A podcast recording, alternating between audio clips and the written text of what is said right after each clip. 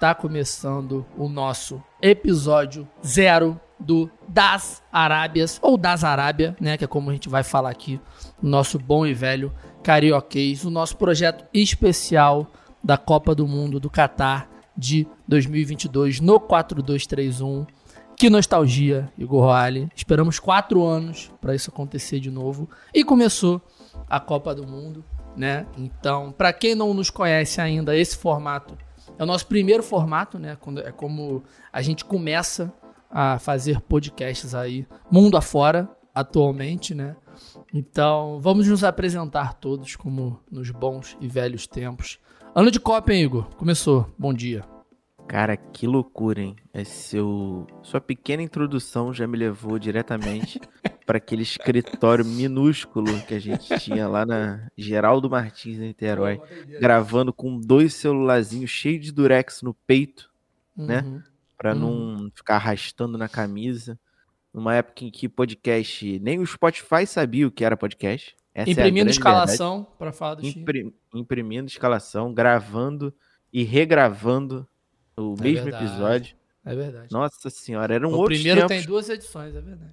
Outros tempos, outros tempos. E graças a Deus, tudo mudou. Atualizou. Hoje todo idiota tem um podcast. Inclusive, a Inclusive- gente. Inclusive a gente e o próprio mendigo lá do amor estava no Flow Podcast. Então, Pô, qualquer é imbecil maravilhoso. tem espaço nesse tipo de mídia, então. É, mas muito bom, muito bom ver a evolução onde a gente chegou, porque foi muita coisa que aconteceu, muita coisa. Muita gente ficou pelo caminho aí, né? Muita Ah, gente que tava muito. com a gente lá atrás. Então, é o formato que a gente mais gosta, né? Como inicialmente surgiu é, esse projeto. Então, é muito bom voltar esses moldes aí da época de Chica Bala e Hum. Bruno Fernandes. Então, muito obrigado. Se pudesse, a gente só fazia esse, né? Mas aí É, a gente é. também não existiria mais pra frente, né? Só existir de 4 4 anos, então não fica legal. Pra gente também, Exato. bom falar, bom você Igual, citar i- já, igual, igual uns deputados aí que aparecem de 4 em 4 anos, também. mas bom você citar que tem espaço pra qualquer idiota, porque Copa do Mundo é exatamente isso. Tem espaço pra todo mundo falar de Copa do Mundo, porque no, quando começa o sorteio, né, quando tem o sorteio, que é de fato o primeiro dia da Copa, aparecem uns caras, né, que já falam assim: "Ah, galera não vê seleção, agora quer adaptar exatamente. A Copa do Mundo é exatamente isso, entendeu? Óbvio que aqui a gente vai tentar trazer é, um pouco mais de jogadores que talvez a galera não conheça, a gente dá uma estudada, mas não é, não é nada num, num sentido de, ah, não, nós estamos acompanhando as seleções há quatro anos. Não, não. O Gabriel, o Gabriel falar- tá. O Gabriel, Ah, o Gabriel tava, mas o era Gabriel- a Itália, que não vai estar na Copa, então não adiantou nada esses quatro anos que ele Mas o. Gabriel, o Gabriel é especial. O Gabriel é especial. Mas a gente, a gente fala aqui do jeito que a gente gosta de falar. A gente traz cultura, a gente traz história. Óbvio que a gente traz os times também. A gente vai trazer, se, a- se as seleções participaram da última Copa, né? A gente fala da Copa de 18 também, só para ambientar um pouco as expectativas. Mas é isso. Podem ficar tranquilos que aqui todo estilo de Copa do Mundo é aceito. Pode falar o que quiser de qualquer seleção, menos mal da seleção brasileira, que isso aí é um problema seu. Já que o Igor falou, Gabriel, nosso estagiário, que daqui a pouco vai ser promovido, nosso estagiário está participando com a gente. Bom dia, Gabriel. Bom dia, Vitão. Bom dia, Igão. Bom dia, povo. Cara, maneiro, né? Participar disso. é, Eu não participei em 2018. Não era, Não era nem nascido, pô. É, Tava né? nem ia nascido em falar 2018. Nem- não tinha nem nascido. Gabriel, pro podcast 2018, Gab- 2018 ele tava falando assim: será que eu terei Você tava bigode? onde? Você Era tava dúvida onde dele. 2018, aí. Gabriel? Eu tava me formando, pô, na escola.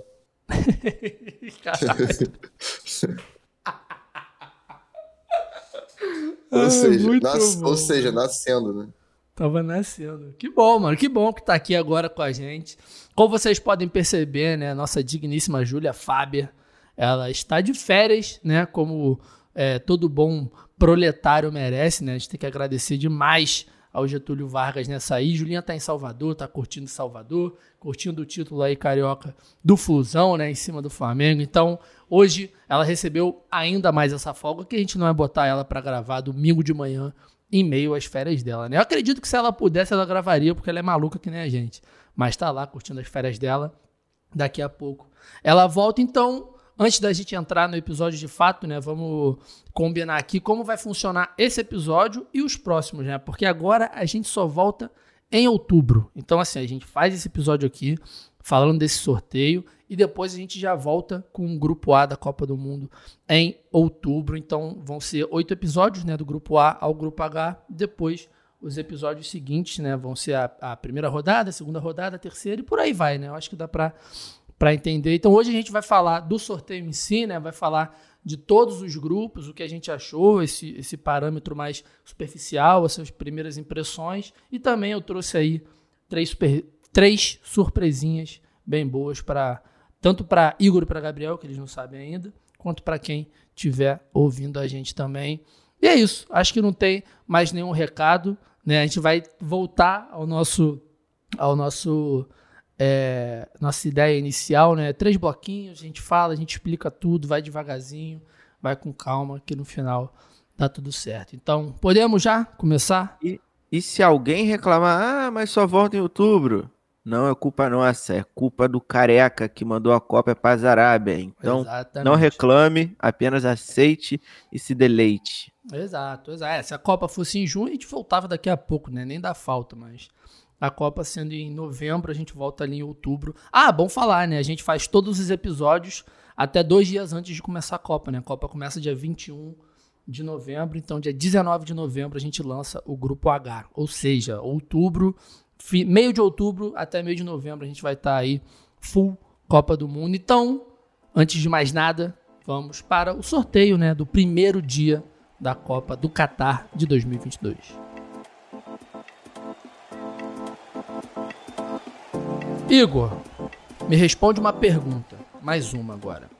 Existe sorteio ruim de Copa do Mundo? Sorteio ruim? Claro que não, pô. Sorte... Não existe, o né? sorteio, né? O sorteio em si, a cerimônia, é insuportável. É ruim. É, Isso aí a gente já. Ninguém aguenta. Aquilo ali, para mim, é desvio de dinheiro. Não interessa. Não tem por que ter aquela pataquada toda. Podia ser um Zoom. Porra. Podia ser um Zoom. Podia ser online. Ninguém se importa. Tanto faz. Sabe, podia ser uma tabela uma de Excel automática. Você aperta o Enter, vem Sabe tudo. uma coisa que me incomoda profundamente hum. no sorteio da Copa do Mundo e em qualquer outra cerimônia grande? É, os caras esperam as pessoas morrerem para homenagear essas pessoas, entendeu? Por exemplo, o caso dessa, dessa cerimônia. O Gerd Miller, o Maradona, o Peter, o Gordon Banks, entendeu? Tipo assim, tem uns caras, não são todos, né, os principais. Por exemplo, o Cruyff, vou dar um exemplo aqui. Ele é um cara muito importante pro futebol, mas é um cara que na Copa do Mundo, ele não tem uma importância tão significativa assim, entendeu? Tô falando desses caras de Copa do Mundo. E uma coisa que me incomoda profundamente é que esses filha das putas, eles vão esperar o Zagallo e o Pelé morrerem para fazer uma homenagem para esses caras, entendeu? Principalmente o Zagallo, até mais do que o Pelé. Porque o Zagallo, ele, o Galvão, no Brasil e Bolívia. Foi Brasil e Bolívia? Sei lá, um desses últimos jogos do, da seleção. O Abel Ferreira falou que o Tite era um dos principais técnicos da, da história do. O Abel Ferreira, no Roda Viva, falou que o Tite era um dos principais técnicos da história da seleção brasileira. O Galvão ficou indignado. indignado. Ele não aceitou e, essa e, informação. E vale, vale o, ressaltar aqui que a melhor atração dessa Copa do Mundo será Galvão Bueno. Com independente certeza. do que acontecer. Com. O, o Galvão em modo demissionário é a melhor coisa não, que está é. acontecendo é. pra gente isso, atualmente. Isso sem dúvida. Ele, ele, ele, em jogo, ele em jogo já é um cara diferente há alguns anos, né? A gente sabe disso. É, não, não só pelo, pela técnica, né? Mas por quem ele tem sido nas transmissões. Ele tá um cara muito mais passional, isso é bom pra cacete pra gente. Mas a última Copa, no final do ano, cara, vai ser demais, assim. Vai ser muito especial mesmo. E o Galvão ficou muito revoltado com isso, falou do Zagalo, cara. E é uma parada que me incomoda muito, assim. Os caras não falam do Zagalo, pô. O Zagalo tem quatro é. Copas aí, cara. Não, quatro o, Copas. O Zagalo Zagallo, em qualquer lugar do planeta, ele teria uma estátua em cada esquina, no mínimo. Pô, no tá mínimo. maluco, o, Zagallo, o Zagallo aqui em Portugal, pô, esquece, pô. Esquece, ele é, é tipo assim, qualquer eu, coisa. Eu não, tiro, eu não tiro a importância dos caras, assim, dos outros caras. Todo mundo é importante. Mas, porra, se, se esper, esperar morrer é mó, é mó esculacho. Pô. Igual Maradona, pô. Igual Maradona esperou o cara morrer. Sacou? Porque não já não fez na última, entendeu? Porque não, sei lá, meu irmão. Sei lá, tem uns caras que tem uns caras que você tem que falar. Cerimônia, já que cerimônia vai ser um baba-ovo do caralho, vai ser um blá blá blá pra vender comercial, pô, fala dos caras que são importantes, entendeu? Fala lá do. Aquela porra lá do. do, do Mataus, que tem cinco copas. Fala desses caras, sacou? Que são importantes. Não, você Trouxeram vários Mataus, Trouxeram vários personagens importantes. Trouxeram um, um iraniano, que foi importante pra caralho pro Irã na Copa. O coach. Esse, esse, é. Já que vão trazer esses caras, meu irmão, é obrigação moral você homenagear as mesmas pessoas de 4 em 4 anos, porque se não fosse esses caras, a Copa não era o que era, pô. Entendeu? São Você- poucos caras. São pouquíssimos Você que caras. tem, você que tem descendência alemã, Vitor, tava vendo a transmissão do sorteio aqui pela TV portuguesa. E eles chamam Mataus de Mateus. Como é que fala? É Mataus ou Mateus? Cara, eu, eu acho que deve estar mais perto, sei lá, deixa eu botar aqui, tradutor. Porque eu fui educado no Brasil a chamá-lo de Mataus. Todo mundo falava Mataus. É, porque a gente, é a gente é zoado, né? A gente é chucro, como diria Rodolfo do Big Brother. Ó, ó. É Mataus mesmo. Fala em Pelo alemão? menos o tradutor em alemão fala Mataus. Mas a tradução de Mataus é Mateus. É tipo, É? Ti- é tipo James e Thiago do Harry Potter, entendeu? É tipo James e Rames. É, é. Mesma coisa. É, Não, é a mesma e Thiago. Olha onde eu fui, né? É, é- é isso, é o exemplo que você deu. Não o que eu dei, gente. Eu vou longe pra caralho. Mas enfim, não existe ruim, não existe sorteio de Copa ruim, né? Os times, né? Mas a gente tem que falar mais do Zagallo. Você é um cara que merece, porque ninguém tem a história desse cara. Nem o Pelé tem a história desse cara, né? A parada que o Pelé fazia gol, né? Talvez Mas- ninguém vai ter a história do Zagallo. Não Eu, vai, arrisco a não dizer que não vai chegar nisso. Não Vai, vai. mas vamos esperar o cara morrer, entendeu? E é isso, pra fazer uma. Uma, Uma estátua em, no Newton Santos. É, uma homenagem decente pro cara. Mesma coisa o Newton Santos. Esperaram o Newton Santos morrer. Mesma coisa, enfim. Grupo A da Copa do Mundo. Temos Catar, né, um anfitrião, no A1, sempre. Equador, Holanda e Senegal. Gabriel, Araújo, Mota, Silva, da Costa Soares. O que, que você Caraca, achou mano. desse grupo aí? Puxou o CPF do cara. Pô, aque- aquele grupinho, grupinho meio enjoado, né? Porque, tipo, se tu for olhar, eu pelo menos não vejo, assim, um favorito claro nesse grupo, assim. Não sei vocês. É, Dá pra falar também que esse sorteio, o que mais me incomodou, na verdade, foi a enrolação e aquele negócio, tipo assim, parece que tá falando pra idiota, sabe? O- é, os caras. Então, tipo, porra, isso, isso atrapalha muito, né? A gente é, que tá ali desde uma hora da tarde querendo ver o, o sorteio, querendo ver o espetáculo acontecer, né? Aquela, aquela coisa de quem, quem o Brasil vai cair, enfim. E os caras ficarem enrolando 56 anos pra falar. Exato. E também aquele negócio de Qatar. Pô, Qatar é A1, cara. Ca- A gente sabe que o Qatar é A1 já, pô. Não precisa ficar puxando, puxando. Não, assim, as regras do sorteio, tudo bem. Tem que ter. Não, Não, o, o- não, eu digo, eu digo cabeça de chave. A gente sabe que todos os cabeças de chave vão ser A1, entendeu? Os outros Uhum. não. Os outros A2, A3, A4 aí é variável, porque aí, é, por exemplo, o Qatar foi pegar o Equador, que virou A2 e foi o último sorteado do grupo A. Aí beleza, que é o primeiro jogo e tal, mas pô, Qatar A1, Inglaterra É, os, B1, os cabeças tá? de chave, os cabeças de chave sempre são o 1 dos seus grupos. É, né? sim, não precisa sim, tirar sim, a bolinha depois. tirar. É, Exatamente. Ah, entendi. Ah, mas isso aí é o que menos me incomoda, É, é cara. Isso aí é é. é. Mas, mas isso aí eu- eu- eu- foi a primeira coisa que eu reclamei quando eu tava vendo também. Mas a própria Léo falou pra mim, cara, isso aí provavelmente é pra tu dar a oportunidade das pessoas que estão ali sorteando bolinha aparecer mais e tá ali mais É, ah, vezes. ser, com certeza. Com certeza. Então. Com certeza. Mas enfim, cara, é, achei, achei interessante porque eu não vejo. Tudo bem que a Holanda tem um time melhor e tal, mas a gente tem que pensar que o Van Gaal começou o trabalho agora, né? E a seleção tá, porque a seleção ap- apresentou na Eurocopa com tristeza, né? Então, tudo bem, sem o Van Dijk e tal, mas o problema não era exatamente a defesa, né, a questão ofensiva, né? A criação e tal. Então, eu vejo a Holanda com um ligeiro favoritismo, mas eu tô muito feliz de ver Senegal aí é, com jogadores importantes, né? Principalmente o Mané. E eu acho que vai ter, vai ter briga nesse grupo aí pra primeira colocação, cara. É, que- querendo ou não, né, a Holanda, ela meio que caiu num grupo que é acessível, óbvio, É, mas também não é tão fácil assim, né? Que no final, é porque assim, eu, eu acho que a gente, eu pelo menos vou repetir isso toda hora, porque como são só sete jogos, cara, é, meu irmão, tu tem que acordar bem, é o mínimo, assim, se tu dormiu É. mal, fudeu, tu não consegue É. jogar.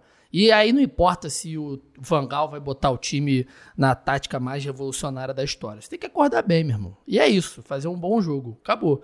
E tem, tem times que você pode fazer um mau jogo e ganhar. Uma Arábia Saudita, por exemplo. Uma Tunísia, entendeu? Até mesmo Equador, mas É, enfim, falar, o Equador, também. o Equador tá numa, numa fase boa, que em, em um zilhão de anos eles não estavam, né? Então uma fase decente, pelo menos, para conseguir atrapalhar a Holanda nesse caso, né? Mas, querendo ou não, é um grupo que. Se tem um grupo que pode dar alguma zebra, se a gente considerar a Holanda tão forte assim, é esse grupo. Entendeu? É esse grupo. Esse é o grupo da zebra. Porque é, a promessa que eu fiz em 2018 de acompanhar o Qatar, esses quatro anos, Uhum. eu cumpri. Eu acompanhei o Qatar na medida do possível. Vi a Copa da Ásia, ia, ia, ia pesquisando os jogos, ia tentando ver na- nas transmissões aí não oficiais. Deu para acompanhar. E, e o, o Qatar fez um amistoso com o Brasil, apanhou do Brasil, óbvio, mas era a mesma base, assim, são as mesmas ideias. E é aquilo, né? O fator jogar em casa, a gente viu como é que isso influenciou principalmente os times africanos na Copa de 2010, né? Para os times ali da, da, da Ásia, do, A própria Rússia Ásia. também. pro, pro time da Ásia, não, desculpa. Para os times ali do, do Oriente Médio, a própria Rússia, né? Como o Igor falou agora. Então, isso, isso influencia quando você está mais perto de casa. E, e, o, e o Qatar é um time arrumado. Não é bom. Tem, o Qatar é o time que, se for perder, vai perder para os três, porque é pior que o Equador, é pior que o Senegal e é muito pior que a Holanda. Mas é um time arrumado. Se encaixar o jogo, os caras vão fazer. Então, é, o grupo da zebra é esse grupo A né? Acho que não tem. A gente pode discutir o grupo H ali também, que são times que são fortes, mas não seriam zebras, né? Mas o grupo A é o grupo, é o grupo da zebra, acho que a gente não pode fugir muito disso. Eu vou, vou tecer um comentário ali sobre o Senegal também, mas porque eu tava fazendo as capas dos nossos episódios aqui e eu fui de pego de surpresa, né? Que eh, as bandeiras, né? Elas são muito parecidas ao redor do mundo. São. Mas os países africanos que entraram nessa Copa, eles são muito parecidos. são. Porque a bandeira de Senegal, Camarões é, e de Gana é a mesma ideia. São É. três listras e estrela. Aí troca a cor da estrela, Gana dá uma virada ali. Tudo bem, o Marrocos dá uma fugida do tradicional ali. Mas, nossa senhora, é tudo muito parecidinho. Mas eu gostei desse grupo, assim. É um grupo que, como vocês falaram, dá pra prever absolutamente nada que vai acontecer. Sabe o que é Mesmo- legal? Sabe o que é legal a gente trazer pro programa de outubro? As histórias das bandeiras. Isso vai ser legal. Vai ser maneiro. Vai ser exatamente por isso, porque, tipo assim, tem um motivo, sacou? É? Tem, As claro. bandeiras de Senegal, Camarões e Gana, eles não são iguais porque foi o mesmo designer que fez. Não foi o Igor que fez as três. Eles são. Não é, e não são iguais também, né? Não são parecidos, tipo assim. Então. Boa. Em outubro a gente vai saber o porquê das bandeiras, porque vale a pena. Mas é isso, né? Grupo A. é, será que a gente declara? A gente vai declarar favoritos, né? A Holanda é franca favorita desse grupo. Senegal, querendo ou não, tem ali um time é, que a maior parte dos jogadores jogam na Europa, né? Então isso influencia muito. É, eu, eu, eu ia dizer que talvez Senegal, pra mim, entra um pouco mais como favorita por- pelo que o Gabi falou, assim. É um trabalho novo do Vangal, a gente não sabe o que esperar, fez uma Euro muito ruim.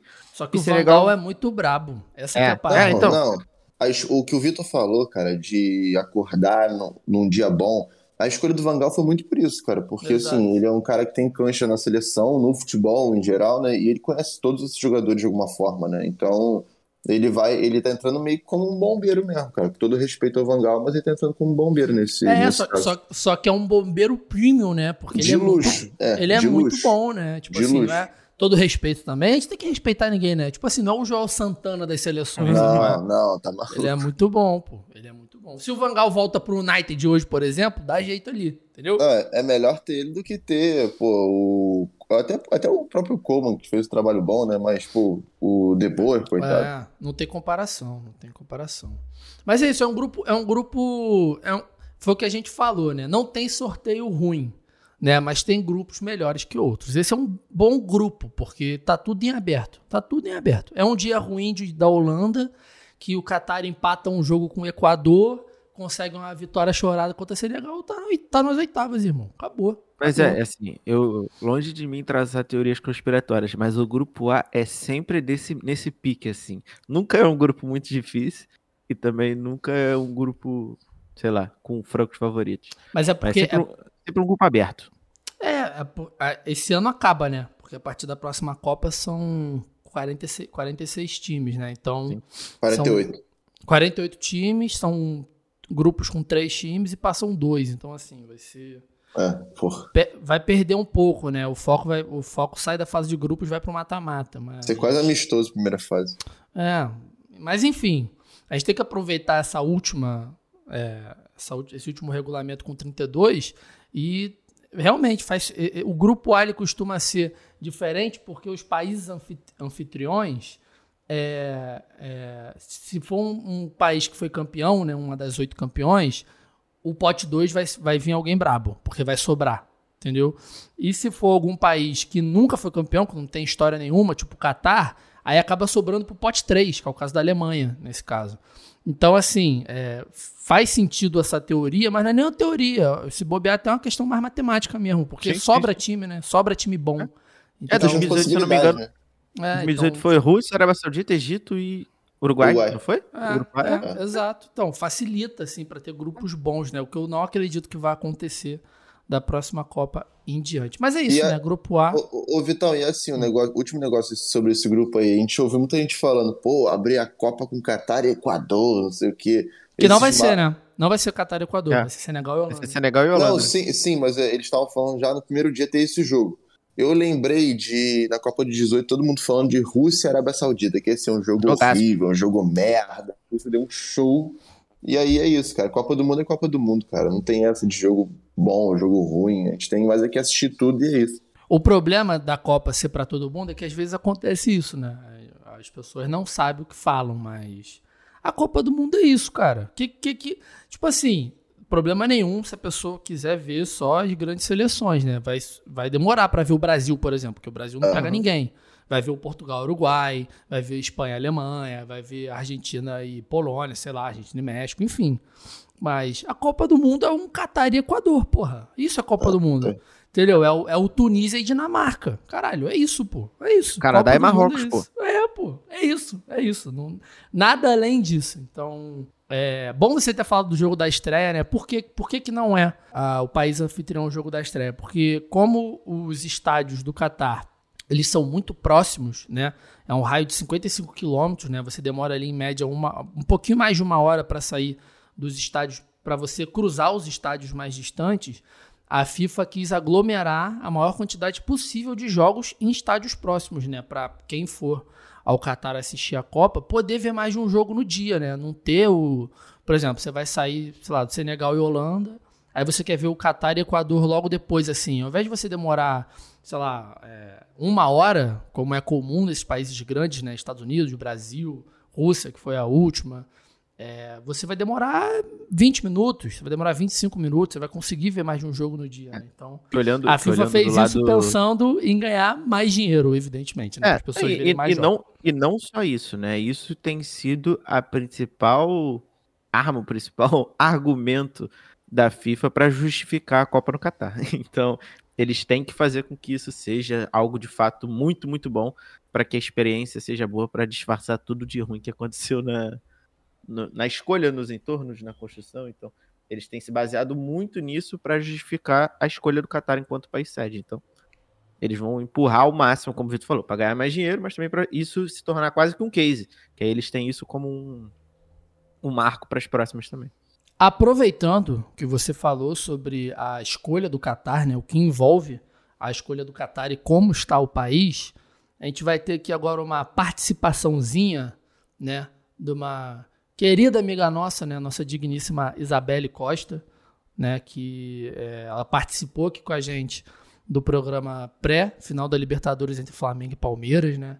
E ela foi ao Catar, ela estava no sorteio, né? Então eu pedi para ela mandar um, um pedi para ela mandar dois áudios pra gente, né? Um sobre o sorteio em si e o outro lá na frente, quando a gente for falar do grupo G, sobre a seleção brasileira. Então, Isabelle, como está, né? Como como como ela sentiu, eu perguntei a ela, né, como ela sentiu que está o país, como ela sentiu o sorteio, e já aproveitando que a gente está fechando esse grupo A aqui, Igor citou o fato do, da escolha do Qatar em si como, como anfitriã da Copa, vamos ouvir então o que Isabelle viu com os próprios olhos. Bom, o Catar e principalmente Doha, né, vivem um momento de muita expectativa para receber a Copa do Mundo.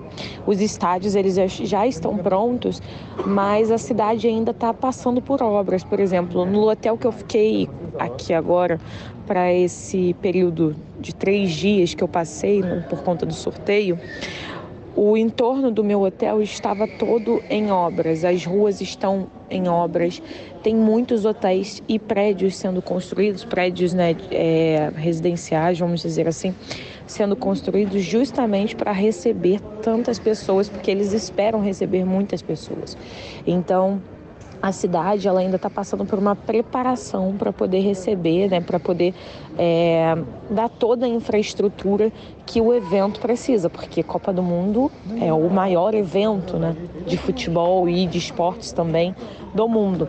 Então, eles ainda estão num processo de é, construção, ainda estão desenvolvendo a cidade. Doha é, é muito pequena, então dá para você ir de uma ponta a outra é, muito rapidamente. Os estádios também, eles não são tão longes assim, não são tão distantes assim, não é tão longe, então você consegue ter uma locomoção melhor e isso ajuda muito. Mas a cidade ainda está se preparando para receber o Mundial, a Copa do Mundo. Agora algumas coisas, algumas coisas me deixam intrigadas e aí eu vou te explicar o porquê. É, no Catar, proibido o consumo de bebida alcoólica na rua e você só pode beber em alguns lugares que são licenciados e permitidos.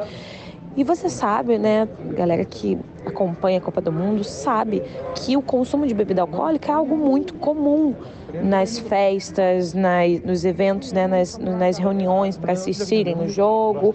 Tudo isso envolve. E uma das patrocinadoras da, do evento, da Copa do Mundo, é uma marca de cerveja. Então a gente tem essa questão que intriga, né? Como que o Catar vai. É, agir em relação a, essa, a esse consumo de álcool, né? Consumo de bebida alcoólica.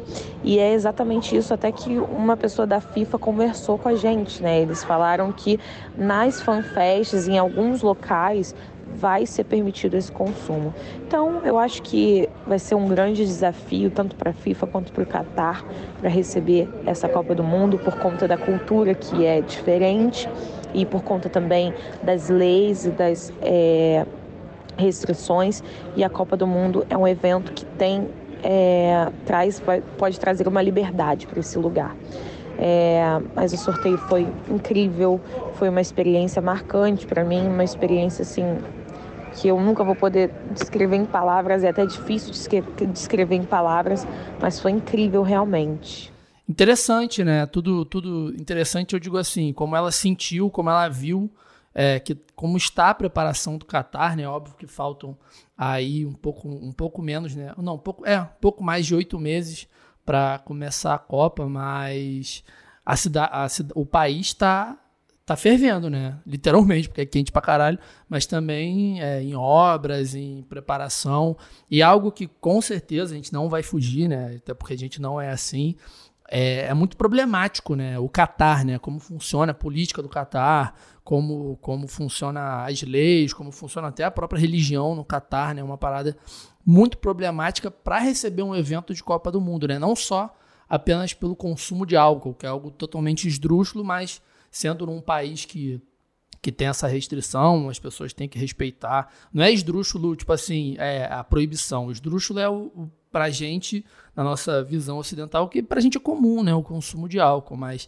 além disso, né, não só o consumo de álcool, mas é, como funciona toda a questão é, de, de, de me, falta a palavra, é, de, não é nem restrição mesmo, caralho, não sei dizer, tipo assim, é, por exemplo, o, teve uma, uma moça, há alguns meses atrás, que, sei lá, ela acusou, foi fazer uma denúncia de abuso sexual e ela foi condenada, entendeu? É, tudo que envolve o fato do, do, dos trabalhadores dos estádios, né, de todas as mortes, tudo que a gente está sabendo desde que o Qatar foi confirmado na Copa do Mundo. E querendo ou não, um episódio que vai que é meio atemporal é o nosso 14 episódio, né? O episódio que a gente faz exatamente sobre o Qatar, de agosto de 2018, né? A gente chama o Jamil Chad para explicar um pouco mais de como funcionou essa escolha do, do, do, do Qatar como, como anfitrião da Copa, né? Na época tinha um bafafá aí que, que o próprio Qatar tinha boicotado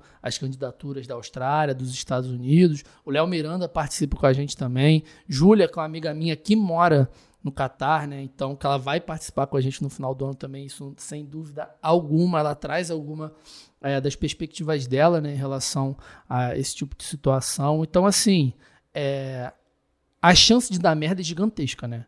Porque vai ser muita gente diferente, num lugar muito rigoroso. Eu não sei se, se a prefeitura, a presidência do país, como é que vai funcionar, se vai ter alguma brecha para isso, mas é uma, é uma bomba relógio sem querer parecer é, xenófobo com essa frase, né? É uma, é uma bomba relógio, porque é muita gente diferente num lugar que é totalmente restrito, né? Sim, e, e da, da, mes da, mesma forma como foi a escolha da Rússia também, que é um lugar extremamente controverso, até nesse ponto de leis que você falou. O, o nosso amigo, ouvinte e sócio Eduardo Mourão, esteve na Copa da Rússia, né? E ele fala que em determinados lugares, é, cara, era proibido você sorrir. Se você estivesse sorrindo por algum motivo, os policiais te abordavam para saber o porquê que você estava sorrindo, né? Então, é, é essa escolha, além de controversa e, e, e é aquilo, né? Tem alguns porquês na nossa vida que a gente nunca vai saber, e talvez é melhor a gente nunca saber mesmo, para não tirar o encanto das coisas. Mas é o que você falou, o que mais me preocupou nesse áudio da, da BL é a questão das obras. E essas obras a gente sabe o custo, e aí eu estou falando de custo de vidas humanas que estão sendo perdidas nessas, nessas obras, seja as obras dos estádios, obras dos prédios, a gente sabe as questões é, de, de escravidão mesmo. Então já tiveram alguns casos, dossiês, levantamentos é, de, de casos como esse, até o que o Vitor falou, a questão da, das mulheres nas, nas ruas, né, da, da própria vestimenta, é, de não poder botar o ombro de fora. Pô, imagina num calor que é o Catar, você não, não, não, não poder é, botar o ombro e muito menos, né, não pode nem tomar uma cerveja. Então é, é complicado, mas é aquilo. Copa do Mundo na maioria dos lugares em que a gente viu essas coisas acontecerem, sempre existem as leis da Copa do Mundo, né? Parece que, que o Estado fica um pouquinho de lado e entra ali a, as normas da FIFA para gerir um pouco aquele evento. É, então é, é extremamente complicado, delicado e, e, e, controverso, né? Como o Vitor falou lá atrás, 2018, a gente trouxe o, o Jamil para falar, e o Jamil é uma das, das vozes mais ativas em relação a isso, até hoje em dia. Então, é, é, é um, um, dos únicos poréns que ainda me deixa pouco motivado com a Copa do Mundo. É isso tudo, porque se olhar para o campo aí pode jogar em qualquer lugar para mim que é, é ah, Copa é. do Mundo não tem não tem o que falar.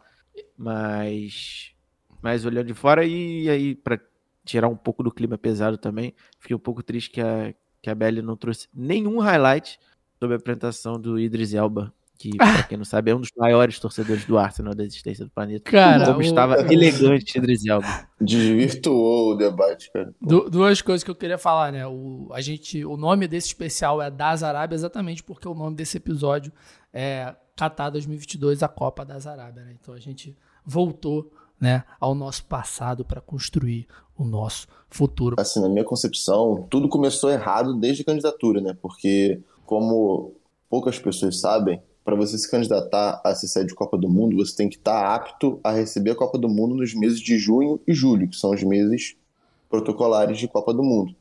E na candidatura o Qatar não especifica. Até o Vitor Sérgio Rodrigues até falou isso recentemente em um programa da TNT, que não especifica no, no documento lá de formalização da candidatura é, que sediaria em novembro, dezembro. Então, se ali já apresentasse assim, ó, a gente não tem condição de receber em junho e julho por, por questões climáticas, a candidatura já ia cair. Ou seja, o Catar já não seria a sede.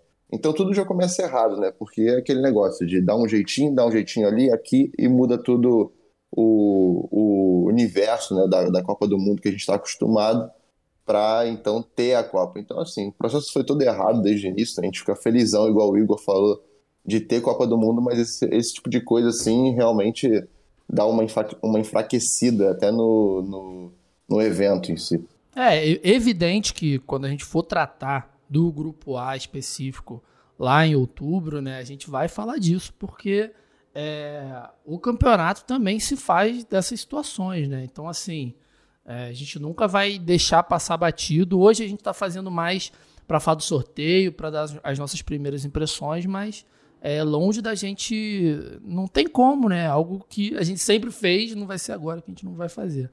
Mas é isso, a Belly daqui a pouquinho volta quando a gente for falar do grupo da seleção brasileira. Então fechamos aqui nosso grupo A, né, com Catar, Equador, Senegal e Holanda. Holanda franca favorita, mas é um grupo é, completamente aberto, né? Se a Holanda tropeçar, acho que a gente pode ter pelo menos uma zebrinha aí. E vamos então ao grupo B, né, que tem Inglaterra, Irã, Estados Unidos e a, o país né, europeu que sair da repescagem, que vai ser ou País de Gales, ou Ucrânia, ou Escócia. Né? Ucrânia e Escócia vão jogar ainda entre si para decidir quem define a vaga né, contra País de Gales. Dentre as três seleções, evidente que o País de Gales é a seleção melhor preparada, tem melhores jogadores, a Ucrânia é, vive um momento assim é, inacreditável, né? E com certeza isso afeta o time. Eu acho que é, tem duas situações, né? Ou o time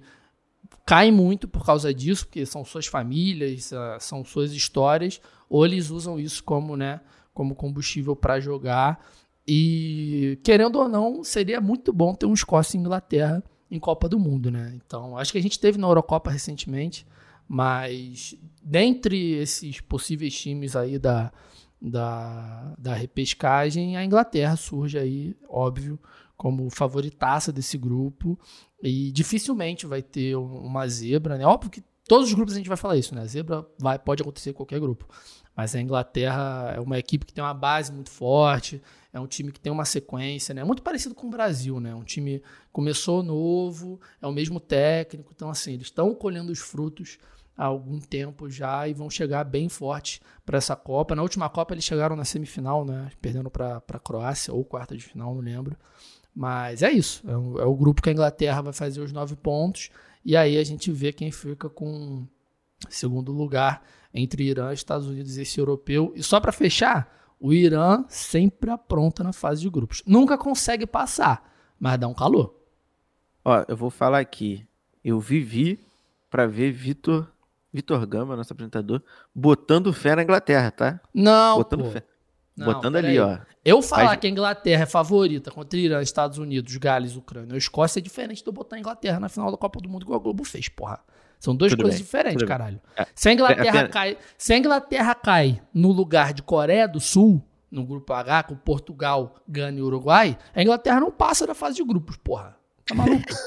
é diferente, caralho. Pô, olha esse grupo, cara meu, meu, meu panorama aí sobre esse grupo B, assim, o que o Vitor falou no comecinho, assim, eu acho que, e aí lutando aqui mais, mais próximo do, dos conflitos, né, eu acho que em situações de guerra nunca tem lado certo, tá, eu acho que sempre tem, tem coisas ali, como eu disse antes, os porquês a gente nunca vai identificar, mas eu acho que a participação da Ucrânia, na minha concepção, tá, seria interessante justamente por isso que o Vitor falou, é, ou vai ser um fator que vai incentivar, ou um fator que vai deixar tudo pior, enfim, mas eu acho que a participação é, a gente sabe como o povo ucraniano gosta de futebol. Então eu acho que um povo que vem sofrendo e, e, e tendo é, diversos diversos momentos de dor durante esse ano, eu acho que seria um, um alívio emocional, assim como pra gente no Brasil, época de Copa do Mundo é aquilo, né? A gente esquece um pouco dos nossos problemas pra gente viver aquilo ali.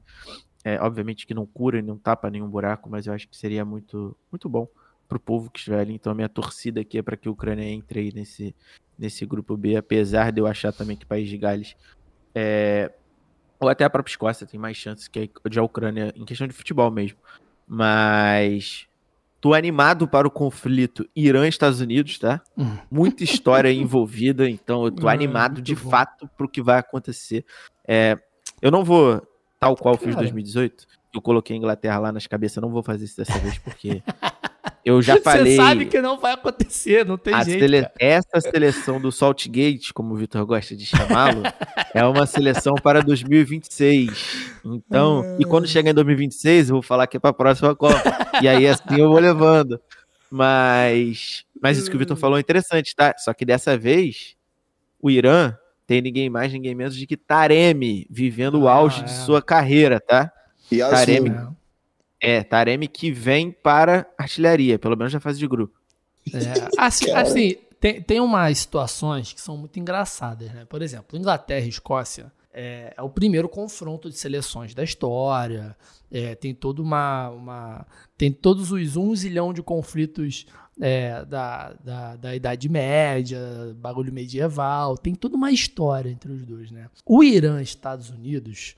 O Irã, no futebol, primeiro, é. Um mil... O que os Estados Unidos tem de mais dinheiro que o Irã, o Irã tem mais história do futebol que os Estados Unidos, entendeu? É proporcional. Então, assim, no jogo ali em si, é, eu até boto o Irã como favorito, né? Por cancha de Copa. Mas tem algumas histórias, né, que a galera.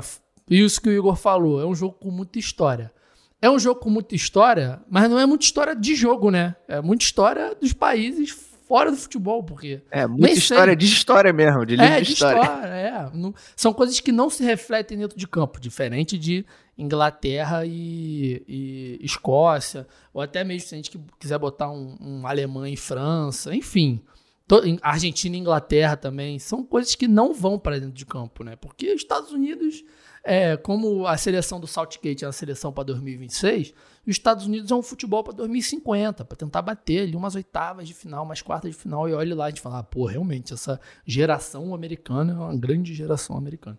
Mas é isso. Mas, óbvio que dentro de uma Copa do Mundo, toda história é história, né? Então. É, então, é... e aí, abrindo, abrindo um parênteses aí pro que o Vitor falou, não sei se vocês acompanharam aí no Twitter. O, o amigo do Casimiro que foi explicar a guerra da Ucrânia lá, o Tanguy, Tanguy. é Tanguy, é, uhum. ele uhum. refez, né? Ele botou, ele fez uma thread que ele fala: tomei Sim. a liberdade de dar uma reorganizada nos grupos e ele fez dentro dessa ótica da história. Então ficou muito, muito legal. Maneiro. Por isso que eu trouxe uhum. essa, esse parênteses, porque ficou muito legal mesmo. É, isso é legal. Mas tem, tem histórias que não entram em campo, né? Essa é uma delas. Irã Estados Unidos é uma história que, que não entra em campo, mas é isso. O que, que você achou, Gabriel? Você acha que. É, é, não sei se você tem acompanhado, porque particularmente eu acho que eu nunca vi um jogo da seleção dos Estados Unidos fora de Copa do Mundo, né? Não vai ser agora que eu vou ver também. Mas eu sei dos nomes, né? Eu sei que tem um Pulisic e só. McKenny. Pronto. Só o Pulisic, então. Continua. Continua só o Pulisic. Mas, cara, assim, eu acho esse, esse grupo interessante, mas eu acho que o que vai nortear realmente é, uma briga, assim, pelo segundo lugar, eu acho que a Inglaterra passa até com certa tranquilidade. Uhum. Em, em, grupo não costuma é, ter muito problema, mesmo com o glorioso Saltgate no comando. Inclusive, eu tava com saudade dessa pronúncia, cara. é, mas, Bom assim, lembrar também, rapidinho, vou te interromper pronúncias de nomes na Copa do Mundo é que a gente quiser, meu irmão. Não é. tem, é não livre. tem como. Porque lá no, no, primeiro episódio, quando foi Rússia, Arábia Saudita. Qual era o grupo, Igor? Rússia, Arábia Saudita. Egito e Uruguai. Egito, Egito e Uruguai. Cara, foi uma tristeza, porque eu tentei falar os 23 nomes das quatro seleções. Aí eu falei, Igor, não dá, mano, não dá. Aí é o seguinte, é o seguinte, se alguém ficar com dúvida, aproveita que o Vitor agora é produtor dos canais ESPN, pede para ele perguntar pro Gustavo Hoffman, pô. O Gustavo Hoffman lá, é a pronúncia correta para vocês. É. Vou tentar, vou tentar chamar ele para participar com a gente na Copa. Acho que ele aceita, ele é gente boa. Ele que Mas... vê negócio de Holland, né? Hum? Ele que vê aquele negócio de que Holland é Holland. Ah, sei lá. Sei lá, essas coisas eu não entro, não. Mas é aí no grupo, a, no grupo A eu tentei, mas aí no grupo B eu falei, gente, não vamos falar mais todos os nomes da lista, só dos que a gente conseguir pronunciar. Porque fica ruim também, né? Tipo assim, não vou falar os. os eu tô com o Irã, inclusive, né? Não vou falar os, os 23 do Irã, vou falar os principais e, enfim, a gente segue o baile, mas Continua, Gabriel, fica à vontade. Aí, cara, assim, eu acho que a disputa da, da repescagem vai nivelar bastante isso, né? Porque são três times bons, são três times que, que são muito organizados, né? Tanto Gales, quanto a Ucrânia, quanto a Escócia. Cara, eu acho assim, o que passar pode fazer até uma história interessante na Copa do Mundo. Mas é óbvio, como o Igor falou, que a nossa torcida realmente é para a Ucrânia. Eu tenho um, uma esperança bem grande de que Ruslan, Malinovski vai fazer essa a boa pra gente, né? E aí eu acho que quem passa desses três aí entra como o favorito para essa segunda posição. Não vejo ainda os Estados Unidos com aquela capacidade de chegar numas oitavas, igual o Vitor falou ali, ainda é um processo, né? Igual o Canadá, que a gente vai falar também depois. É um processo para Copas futuras e aí, quem sabe, ir de pouquinho em pouquinho chegando a fases mais agudas. Mas a minha expectativa realmente é pela repescagem. Cara, vou te falar, eu não torço assim pra, pra Ucrânia, não. Eu prefiro Inglaterra e Escócia numa Copa do Mundo do que. Nunca teve, cara. Nunca teve Inglaterra e Escócia na Copa do Mundo. E só teve uma vez na Eurocopa, tô vendo aqui, né? Parei pra pesquisar.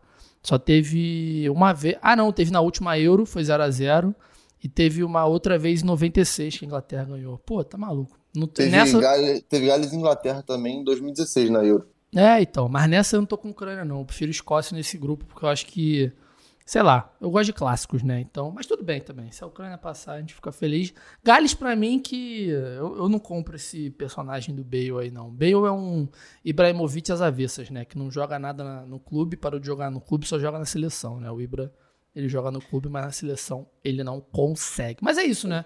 O grupinho vai ser interessante também, a, disputa do segundo lugar. A Inglaterra, é, querendo ou não, ela pensando num possível confronto, né? da, da contra o grupo A, talvez é, ela não tenha muitos problemas até as quartas de final, né? Óbvio que mata-mata tudo acontece, mas pensando ali num segundo colocado do grupo A, se for o Equador ou se for até mesmo o Senegal, acho que a Inglaterra não vai ter. Talvez tenha até mais problema com o Senegal, né? Pelo que eu falei de ter muitos jogadores que jogam, inclusive, na Inglaterra. Então, talvez seja um jogo ali um pouquinho mais franco, mas ela é franca favorita até as quartas sem, sem meme. Não tem. Saltgate vai. Só tem que planejar como é que ele vai montar esse time aí pra não cair mais cedo do que a Globo espera. A Globo não, né? O Losete. O Losete que botou. Não vou falar da Globo inteira, né? Porque vai que pintou a vaguinha lá. Mas o Losete botou a, a Inglaterra na final. Mas é isso, né? Grupo B não tem muita, muito mistério. Fica aí nossa torcida do, do Igor e do Gabriel para a Ucrânia. Eu tô fechado com a Escócia. Eu quero a Escócia do técnico ah, não, mudou. Eu tava vendo o técnico do, do Celtics, tô pensando que é o técnico da Escócia, olha só. Mas não vou falar o técnico porque eu não sei quem é o técnico da Escócia. Mas enfim, é isso. Grupo B. Né? Vamos agora então. Eu acho que é legal a gente também começar a pensar nesses confrontos de oitavas. Né? Agora a gente vai fazer o C e o D. É, é divertido a gente conjecturar também. Grupo C, né? Argentina, Arábia Saudita, México e Polônia. Gabriel, Quero saber de você. Lewandowski vai fazer um gol em Copa do Mundo? É, esse é o ano? Porra, tá, tá na hora, né, cara? Mas assim, mesmo assim, a Argentina de novo consegue um sorteiozinho que ajuda, né? Mas a gente sabe que eles adoram se complicar adoram, no grupo. Adoram, adoram, adoram. E graças a Deus, esse, esse ano não teve Nigéria na Copa, porque se tivesse, teria caído no grupo da Argentina. Certamente. Era Argentina e Nigéria mesmo grupo, sem dúvida. Sempre acontece esse confronto. Mas vamos ver, cara, assim eu, eu tenho um pouco mais de esperança na Argentina nessa, nessa Copa do que nas outras últimas duas, assim. Sim. Até do que 14. 14 Sim. o time era não era tão assim encaixado e ainda conseguiu ir, ir bem até a final, né? Com o Messi jogando bola, o Di Maria também. Quase ganharam, Mas... né? Aquela, aquela bolinha ali do Higuaín é, no começo do jogo. Também teve uma do Messi, enfim, teve algumas chances para ganhar. Mas eu, cara, eu acho que esse ano a Argentina já dá pra gente pensar que é uma semifinalista já em potencial, assim. E eu diria que talvez seja a seleção maior, assim, que tem um, um, caminho mais tranquilo. Se a gente for traçar assim, a Argentina passando em primeiro, a chance de pegar uma seleção um pouco mais tranquila na, nas oitavas, nas quartas também, porque é, podemos imaginar uma Argentina e, e Holanda. É, a Inglaterra. É um ah, a Inglaterra sabe. se passa em segundo, né, cara? Mas assim, é, mas... difícil, né? A Holanda não, passando em primeiro. Mas é, nas, nas quartas, nas quartas, nas quartas de final, pode dar Argentina e Inglaterra. Não, não. É, não? Se a Inglaterra passa em primeiro, só se a Inglaterra passa em segundo. Ah, se a Inglaterra passa em primeiro, ela vai lá pro outro lado da chave. Ah, ela foge. É, é não tem jeito. Inglaterra. Inglaterra. Argentina. Inglaterra e Argentina, que também seria um baita confronto histórico. Ah, é. É, é isso, é isso. Mas, Mas... é um grupinho bom, cara. Eu, eu acho que assim, pode, pode rolar alguma coisinha ali entre México e, po e Polônia. Acho que vai ser uma disputa até legal de se ver. A Arábia Saudita é um time que a gente vai passear. Alguma... É, vai, vai passear. passear. igual na última Copa. Em 2000, 2018 foi a mesma coisa e é, a gente até ficando aquela esperança de ver alguma coisa diferente, mas nada. É diferente do Irã, por exemplo. O Irã a gente é. sabe que vai dar um calor, ou até uma Argélia contra a Alemanha, não sei se a galera lembra. A gente Bem sabe diferente. que tem seleções assim que não são tão de Copa do Mundo, mas que elas dão. A própria Nigéria, pô. Nigéria, mas Nigéria tem cancha de Copa pra caralho. Mas, assim, são seleções que a gente olha assim e fala, pô, essa seleção aí nada demais, né? Mas os caras dão um gás. Mas a Arábia não tem jeito. Não tem o que fazer. E a Argentina, só para continuar, né? A Argentina é a melhor Argentina de Copa do Mundo. Sim. Se, se bobear desde o título, mano. Sem sacanagem. Desde o do, desde o Maradona. Porque é, não só pelo Messi, mas é o Messi agora com o time que joga com ele, né? É, Então, o Scaloni, mesma situação do Saltgate, mesma situação do Tite. É um cara que está há bastante tempo na seleção, montou uma base boa, é um time que tem uma ideia, isso para a seleção com Copa do Mundo, tem duas situações que são sempre conflitantes.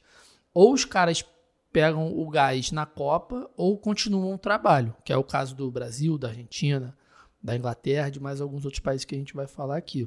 A Holanda, por exemplo, é um caso diferente, que vai vir o Van Gaal, como a gente falou, e é um cara que, porra, ele é diferenciado, então pode dar um gás na Copa do Mundo.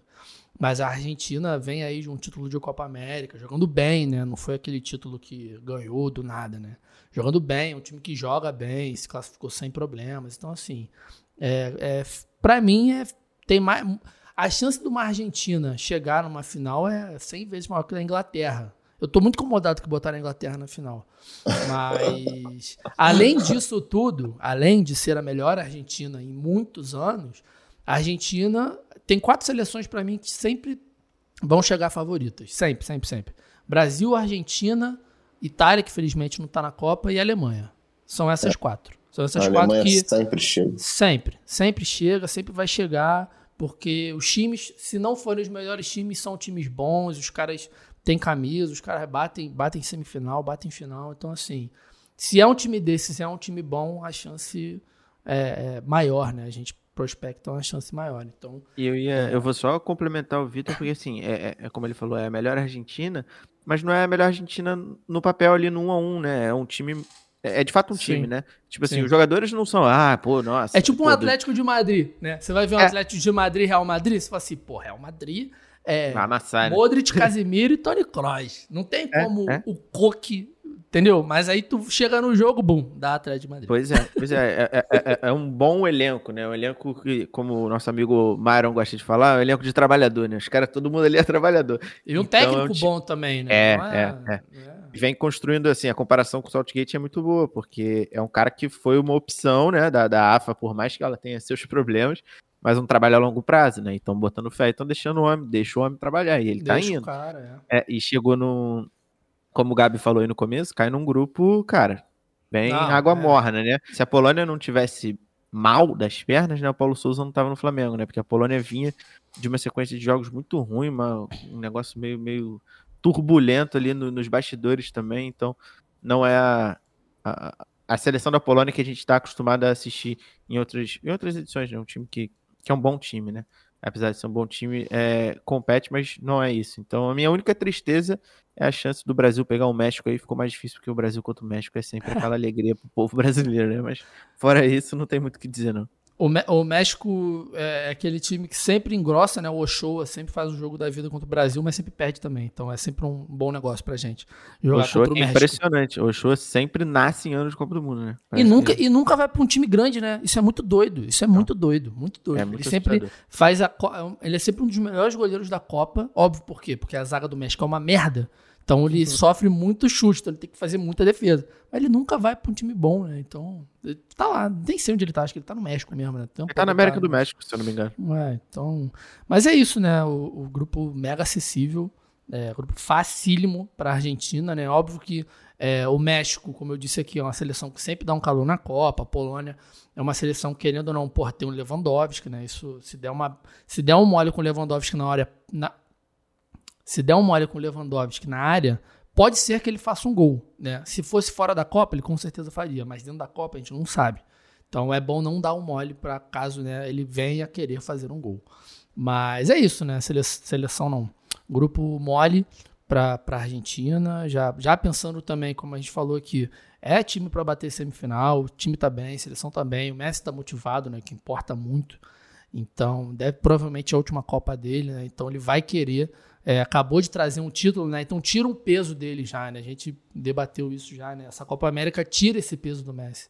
Porque pra gente não parece nada, né? Pra... Mas se a gente ficasse 26 anos sem ganhar a Copa América, quando a gente ganhasse, a gente ia achar a coisa mais incrível do mundo também. Né? É, então... é, igual o Carioca pro Fluminense. Exato. Não, Carioca de modo geral, assim. Sempre que tem um time que ganha, sei lá. É, não vou falar o Flamengo, porque o Flamengo de fato. É, tá numa, falar, um time numa, que não é o Flamengo. time uma domina, mas sei lá, o, quando o Vasco ganha dois seguidas, o Botafogo, quando ganhou duas seguidas aí há uns anos atrás, quando perde, quem ganhou fica meio, ah, tá bom, ganhou mais duas últimas, né? É, o, e o time que ganha, óbvio, comemora. Mas tem que comemorar, porque título é título, taça é taça, né? A gente já tem isso combinado aqui entre a gente também. Mas é isso, grupo C, molezinha para Argentina. Vamos para o grupo D, que também é uma outra molezinha, só que para a França, né? A gente tem a França, a gente tem é, o vencedor de Peru contra Austrália ou Emirados Árabes, né? Mesmo esquema ali da, da Europa, só que é, repescagem internacional, né? É, vai ter o jogo ainda entre Austrália, Austrália e Emirados para decidir quem pega o Peru e aí decide quem vai para esse grupo D que eu Desde que o Paulo Guerreiro foi do Flamengo, eu torço pro Peru se fuder sempre em Copa do Mundo, porque ele deu um migué de quatro meses no Flamengo só para classificar a seleção. Tá errado? Não tá errado, mas né? Era do meu time. Se fosse do time dos outros, problema nenhum. Então eu tô com a Austrália nessa aí. Acho que fica um grupo 10 vezes mais fácil para a França, né? A França vai fazer 9 pontos e 36 de saldo, mas a Austrália engrossou para a França em 2018, né? Foi 2 a 2 jogo de estreia. Inclusive é o jogo que é a primeira vez que o VAR é usado na Copa do Mundo, né? Acho que foi usado umas 3, 4 vezes. Mas é isso. É um grupo fácil, né? França, repescagem, Dinamarca e Tunísia. E a gente tem aí como grande personagem da Copa o Eriksen, né? Depois de ter morrido e renascido, ele vai aí para mais uma Copa. É, o que eu ia falar é. O Peru, eu não tenho a mesmo, o mesmo rancor do Vitor, mas eu fiquei muito chateado com o Peru 2018, que fez aquela campanha mágica para se classificar. E um vídeo incrível de Copa do Mundo e chegou na Copa no jogo. Pô, campanha mágica para se classificar na repescagem é sacanagem, nego. Pois é, não, não. Tô falando todo o alvoroço criado em cima da classificação do Peru. E aí chegou na Copa, não fez absolutamente nada, uma decepção tremenda. Mas esse grupo aí, eu acho que é um dos grupos que tem a figurinha mais carimbada ali, que é França e Dinamarca. Quem vai ficar em qual lugar, não sei. Eu acho o próprio confronto entre um e o outro um confronto em aberto, assim, porque a França é aquilo, né? Ou pode jogar o futebol que todo mundo espera que a França vai jogar, ou pode não jogar absolutamente nada, né? Então, depende muito do trabalho ali do nosso amigo Boca de Suvaco na, na beira do campo, né? como é que ele vai arrumar o time. Que, inclusive, está com uma dentição nova, reparei isso no sorteio. Graças a Deus. Ele fez ali um tratamento, deve ter dado uma ligada para Roberto Firmino e Jürgen Klopp mas continua com a boquinha de sovaco, porque independente do sorriso, é o, o, o, ar dele ali de boquinha de sovaco permanece, mas a França favoritaça e a Dinamarca, ele, como o Vitor falou, carregando a história do Eriksen nas costas, que fez dois golaços, tá? Não é que tá voltando ali, não. Tá voltando mesmo. Então... Tá voltando, tá jogando muito. É, fez gol aí nesse final de dois, semana pelo, pelo Brentford, então... É, é isso, né? Não tem. O cara tá jogando, né? Por uma, por uma questão de, de de. Como é que é o nome? Por uma questão de saúde mesmo, né? De regra de saúde, ele não continuou na Itália. E que bom que ele foi para a Premier League, né? Acho que, assim, ele tomou a melhor decisão possível dentro da, dessa condição dele, que é em ano de Copa, tá jogando uma Premier League num time que meio que joga para ele, né? E é um time totalmente organizado. Enfim, não tá para falar aqui de Brentford. Mas. É, eu confesso, confesso, que da Tunísia eu sei pouco ou quase nada. Então, e é o time que você tá, nossos... inclusive. É, ah, bom, bom legal nossos... de falar aqui o que aconteceu. Antes da Copa, eu separei, eu fiz aqui um sorteio, né? Então, cada um, somos quatro, eu, Julinha, Igor e Gabriel.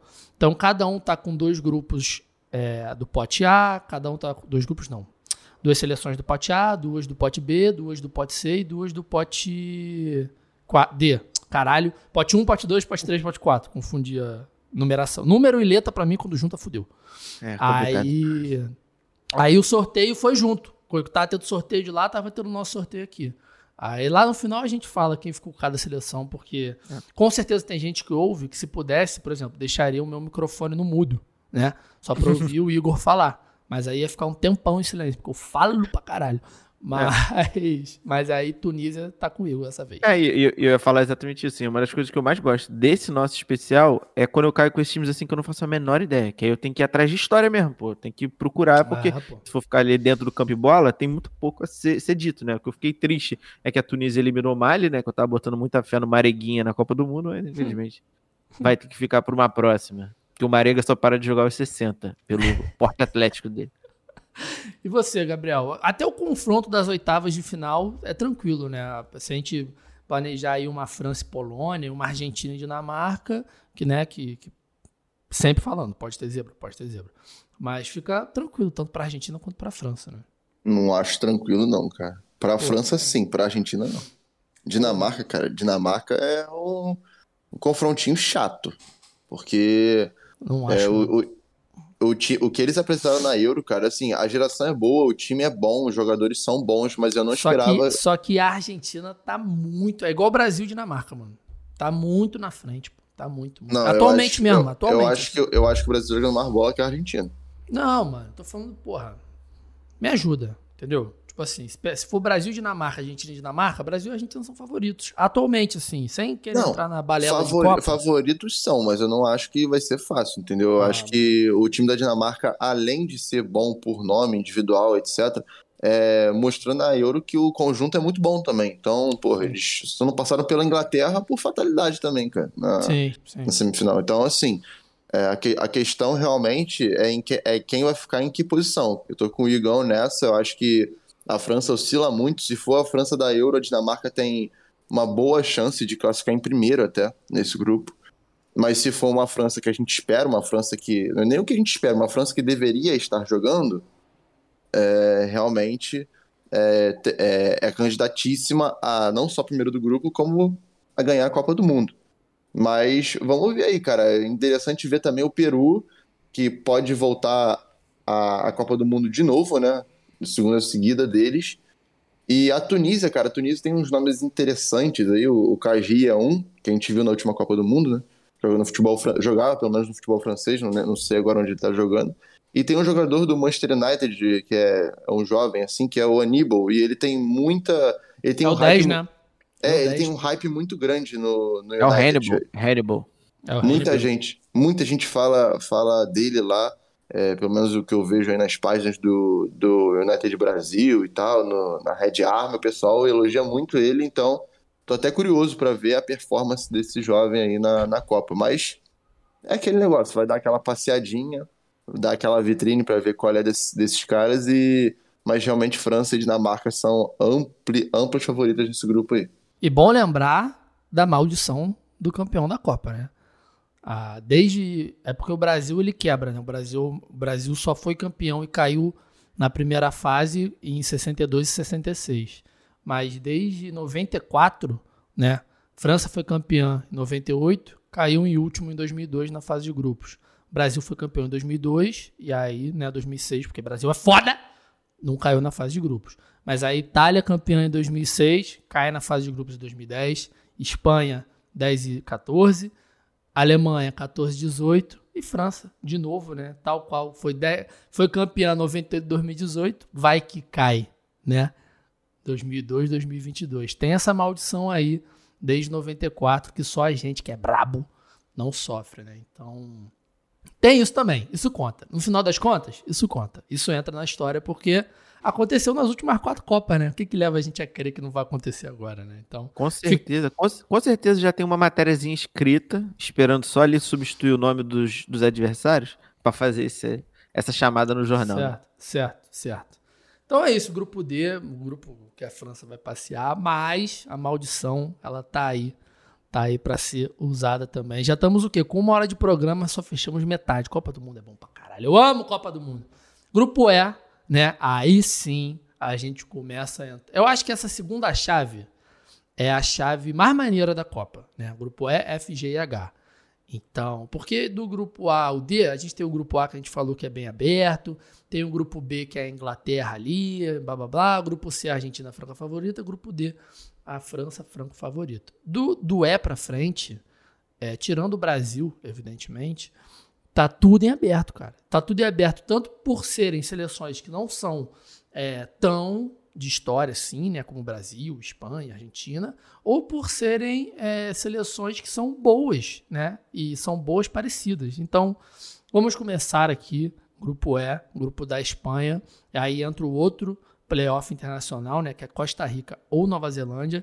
Eu torço de leve para Nova Zelândia, porque ela sempre bate, ela sempre, ela, ela não classifica direto, né? Ela sempre vai para repescagem, mas a Costa Rica a gente precisa sempre falar de Keylor Navas, né? Então a gente falou em 2018, a gente vai falar dele de novo em 2022, então eu tô meio balanceado assim, mas é, além disso tem Alemanha e Japão, então é um, é um belo grupo, né? Vão ser belos jogos, porque é, entre Costa Rica e Nova Zelândia, Costa Rica é uma seleção que costuma dar um calor melhor na Copa. A gente viu isso em 2014, né?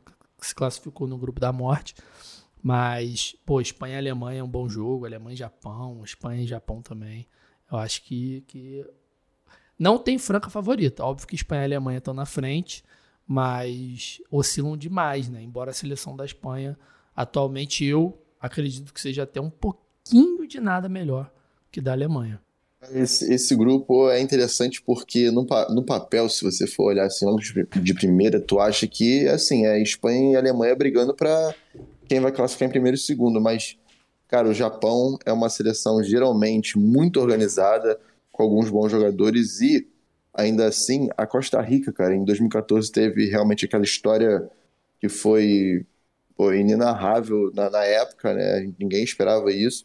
E, e em 2018, a gente tem que lembrar que deu um calor desgraçado no Brasil, naquele jogo que o Coutinho faz o primeiro para desafogar, o Neymar faz o segundo. Então, assim, é uma seleção que sempre se defendeu muito bem. É, eu acho que a, é, a principal característica dessa seleção é, é realmente se defender, até porque tem o Navas na, entre as traves, né? Então, assim, se passar um negócio, ele vai lá e dá uma resolvida, porque Pô, é, é, um bom. baita goleiro. E é muito Sim. bom ver ele em outra Copa, se Deus quiser a gente vai ver de novo.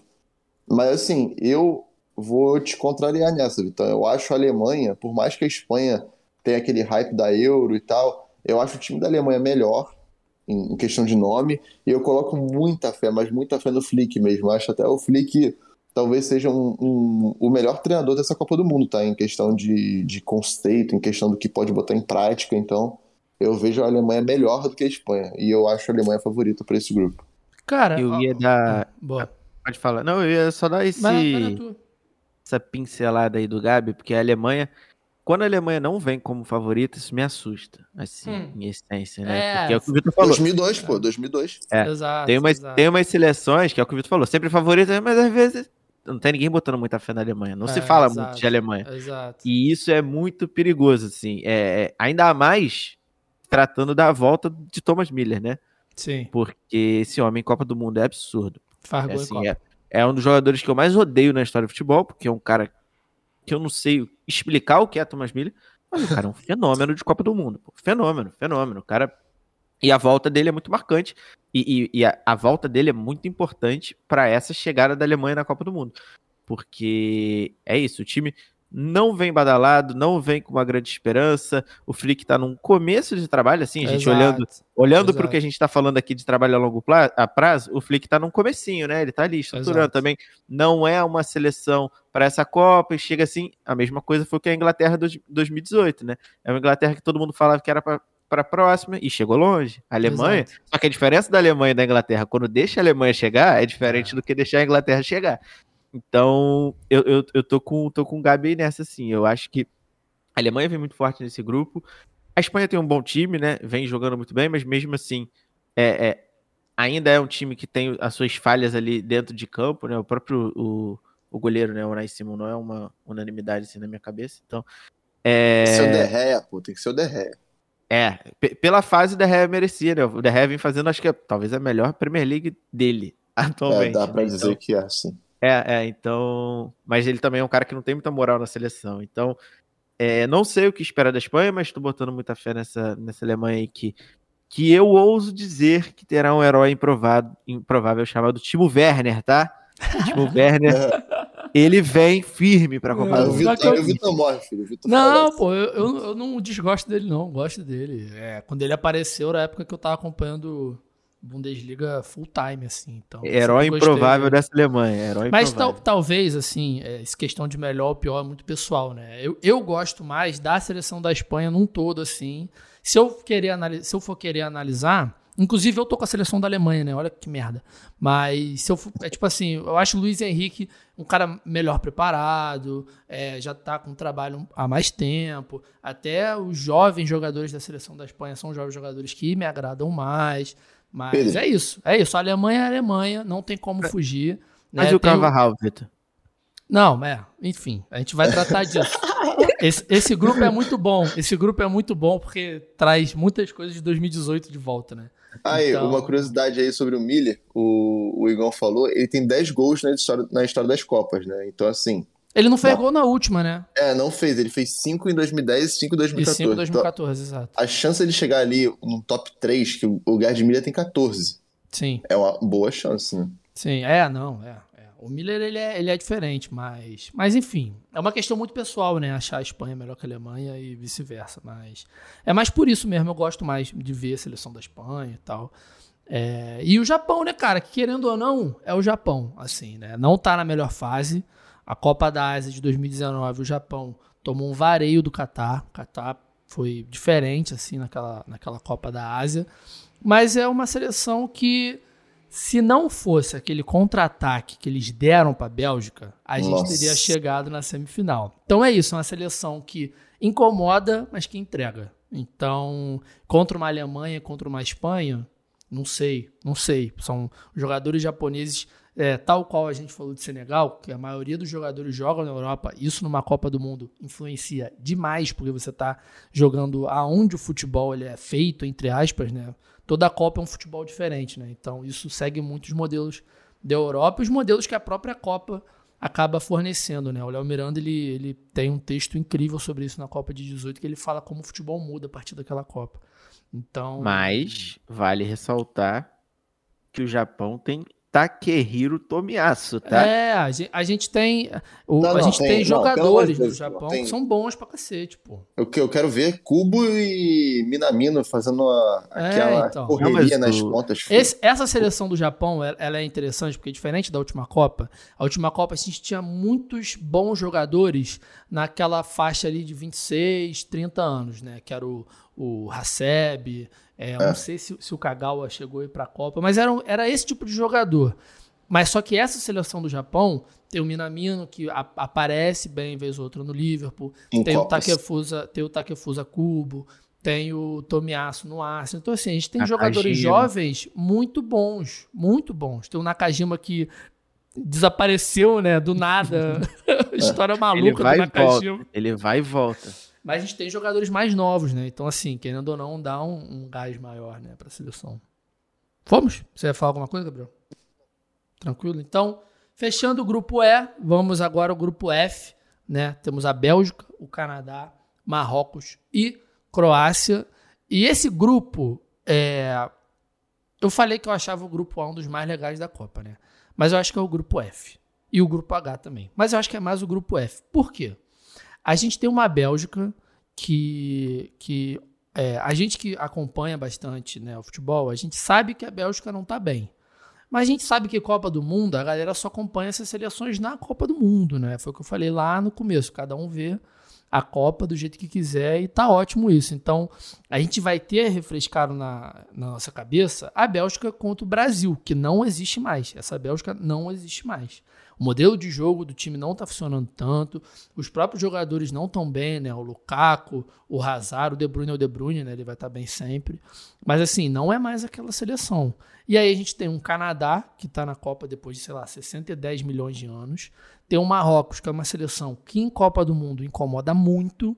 E tem a Croácia, que é a atual vice-campeã, com o Modric também, que nunca parou de, de, que nunca jogou mal na vida. Então, assim, é um grupo que tem a Bélgica ali na frente, um pouquinho, aí vem a Croácia e depois Canadá e Marrocos. E é, é legal, vai ser legal, vai ser uma disputa boa de ver, né? Porque Canadá, para quem não sabe, tem o Afonso Davis, né? Que é o lateral do Bayern, que é um fenômeno. E mais um pouquinho mais desconhecido que ele, tem o Jonathan Davi também. E o Canadá é aquela seleção que é da América, que tem uma ideia é, mega moderna, é um time que passeou nas eliminatórias da CONCACAF. Então, assim, é, é um grupo divertido de, de acompanhar. Né? É um grupo que vale a pena acordar. Todo grupo vale a pena acordar às 7 da manhã. Mas esse grupo F, eu acho que ele é, ele é bem legal. Cara, eu estando, eu estando aqui também, você falou de alguns nomes do Canadá. Tem o, o Eustáquio, que acabou de chegar no Porto, ele estava no Passo de Ferreira. E é, é muito bom ele... um jogador canadense chamar Eustáquio. Muito é, bom. É, o nome dele é Stefan Eustáquio. Sim. E, e ele é muito bom jogador, tá? Ele foi muito importante nessa classificação do Canadá agora. E também é uma. É, é, é uma das promessas aí do futebol atual. Então, é, também não. Eu, eu, concordo com o Vitor. Eu acho que talvez esse seja o grupo mais animado, tá? Porque é o que o Vitor falou. A Bélgica não vem bem. A própria Croácia não vem fazendo bons jogos também. Então não tem ninguém aí no auge, né? O Canadá vem muito empolgado pela volta, o que eu acho que isso é um fator muito importante. E o Marrocos é aquilo, né? A gente sabe que é um time que joga muito defensivamente, então vai ter que rolar um, um esforço extra aí para furar a defesa do Marrocos. Mas é, eu tô, tô, tô, botando muita fé nesse grupo aí também. Não me surpreenderia com uma zebra aí, do tipo uma Croácia fora. A Bélgica eu acredito que não. Mas, mas eu, eu botaria fé nesse time do Canadá também, assim, que não é um, é um time em construção, tá ali um, umas duas etapas atrás dos Estados Unidos, que já tá umas quatro etapas atrás da Inglaterra, mas é um time que, que vem jogando um bom futebol, assim. Então, é, é um grupo interessantíssimo da gente assistir mesmo.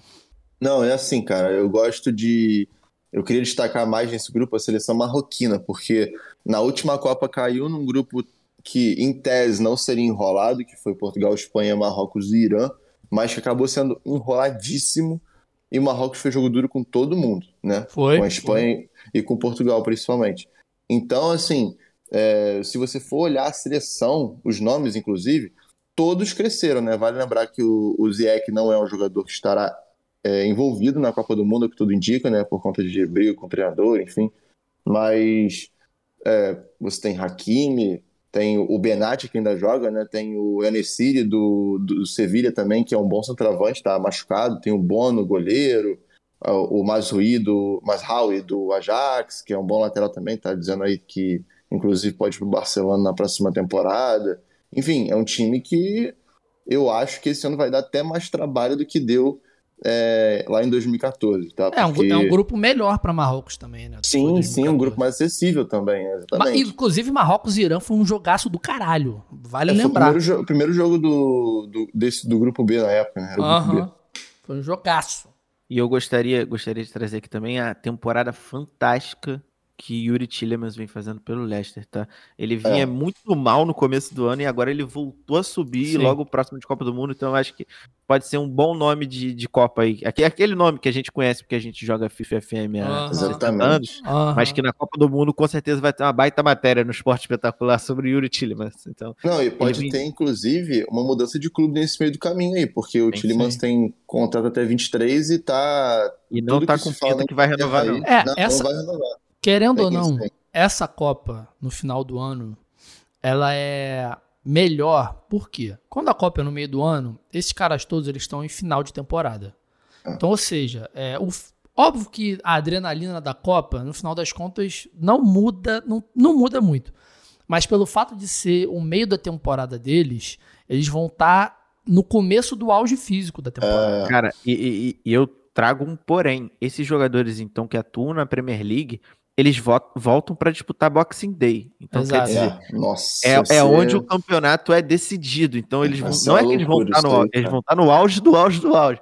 E os é. grandes nomes atualmente jogam na Premier League. Então, isso é, é muito bom também. É, é isso aí to, todos, é, é, todos os campeonatos da Europa, né? Porque a Inglaterra ela tem esse fato do, do Boxing Day, a Alemanha ela, ela faz a pausa, né?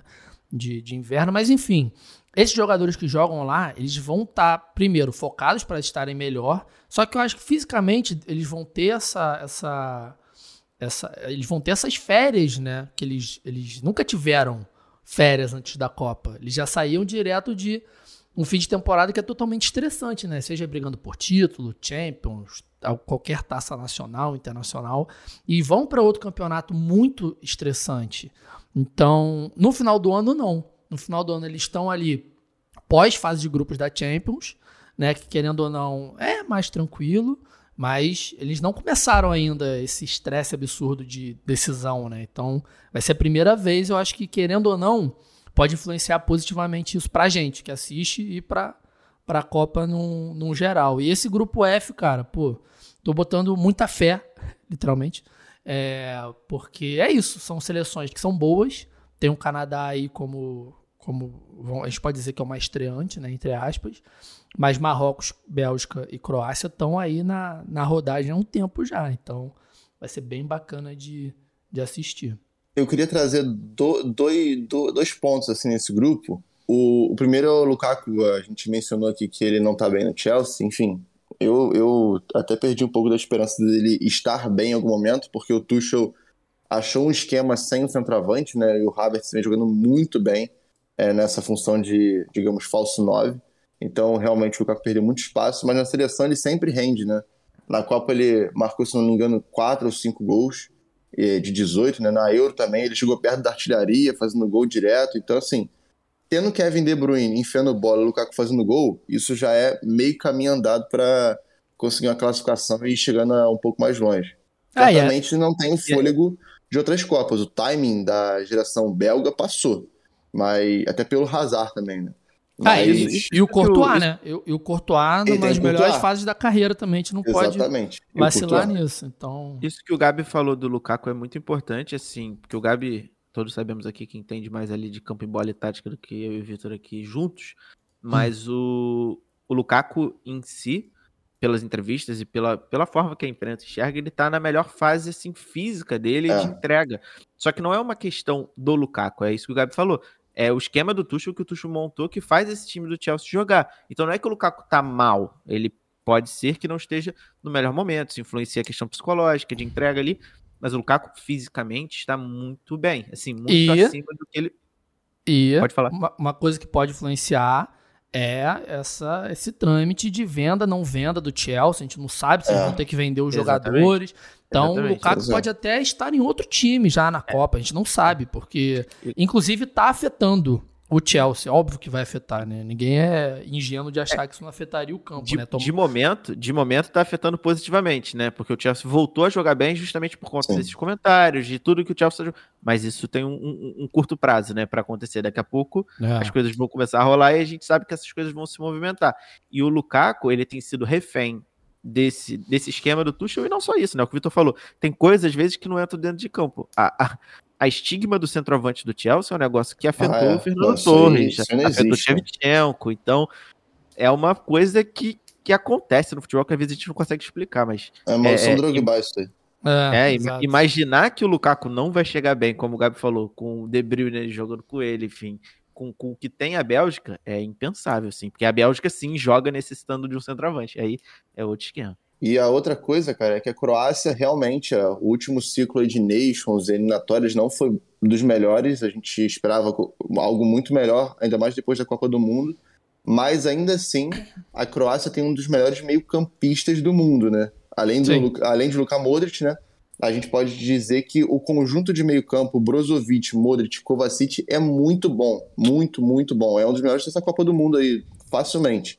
Kovacic joga no Chelsea, principalmente nessa temporada tem sido enorme e o Brozovic é muito consistente também. Então, esses três aí realmente podem ditar muito do que vai ser esse grupo também. É, esse grupo é muito bom, cara. Esse grupo F aí, ele, é, ele vai ser bem divertido de, de acompanhar. Eu acho que agora a gente pode chegar, né, no grupo que importa, que é o grupo G, grupo do Brasil.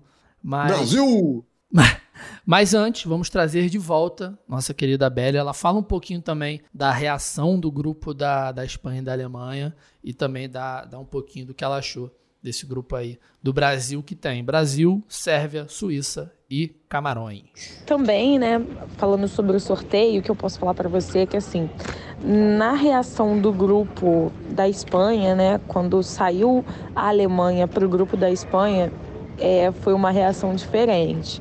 Eles tiveram uma reação diferente, foi uma, uma, uma, reação inesperada, né? Acho que esse confronto vai ser um dos confrontos muito importantes da fase de grupos, né?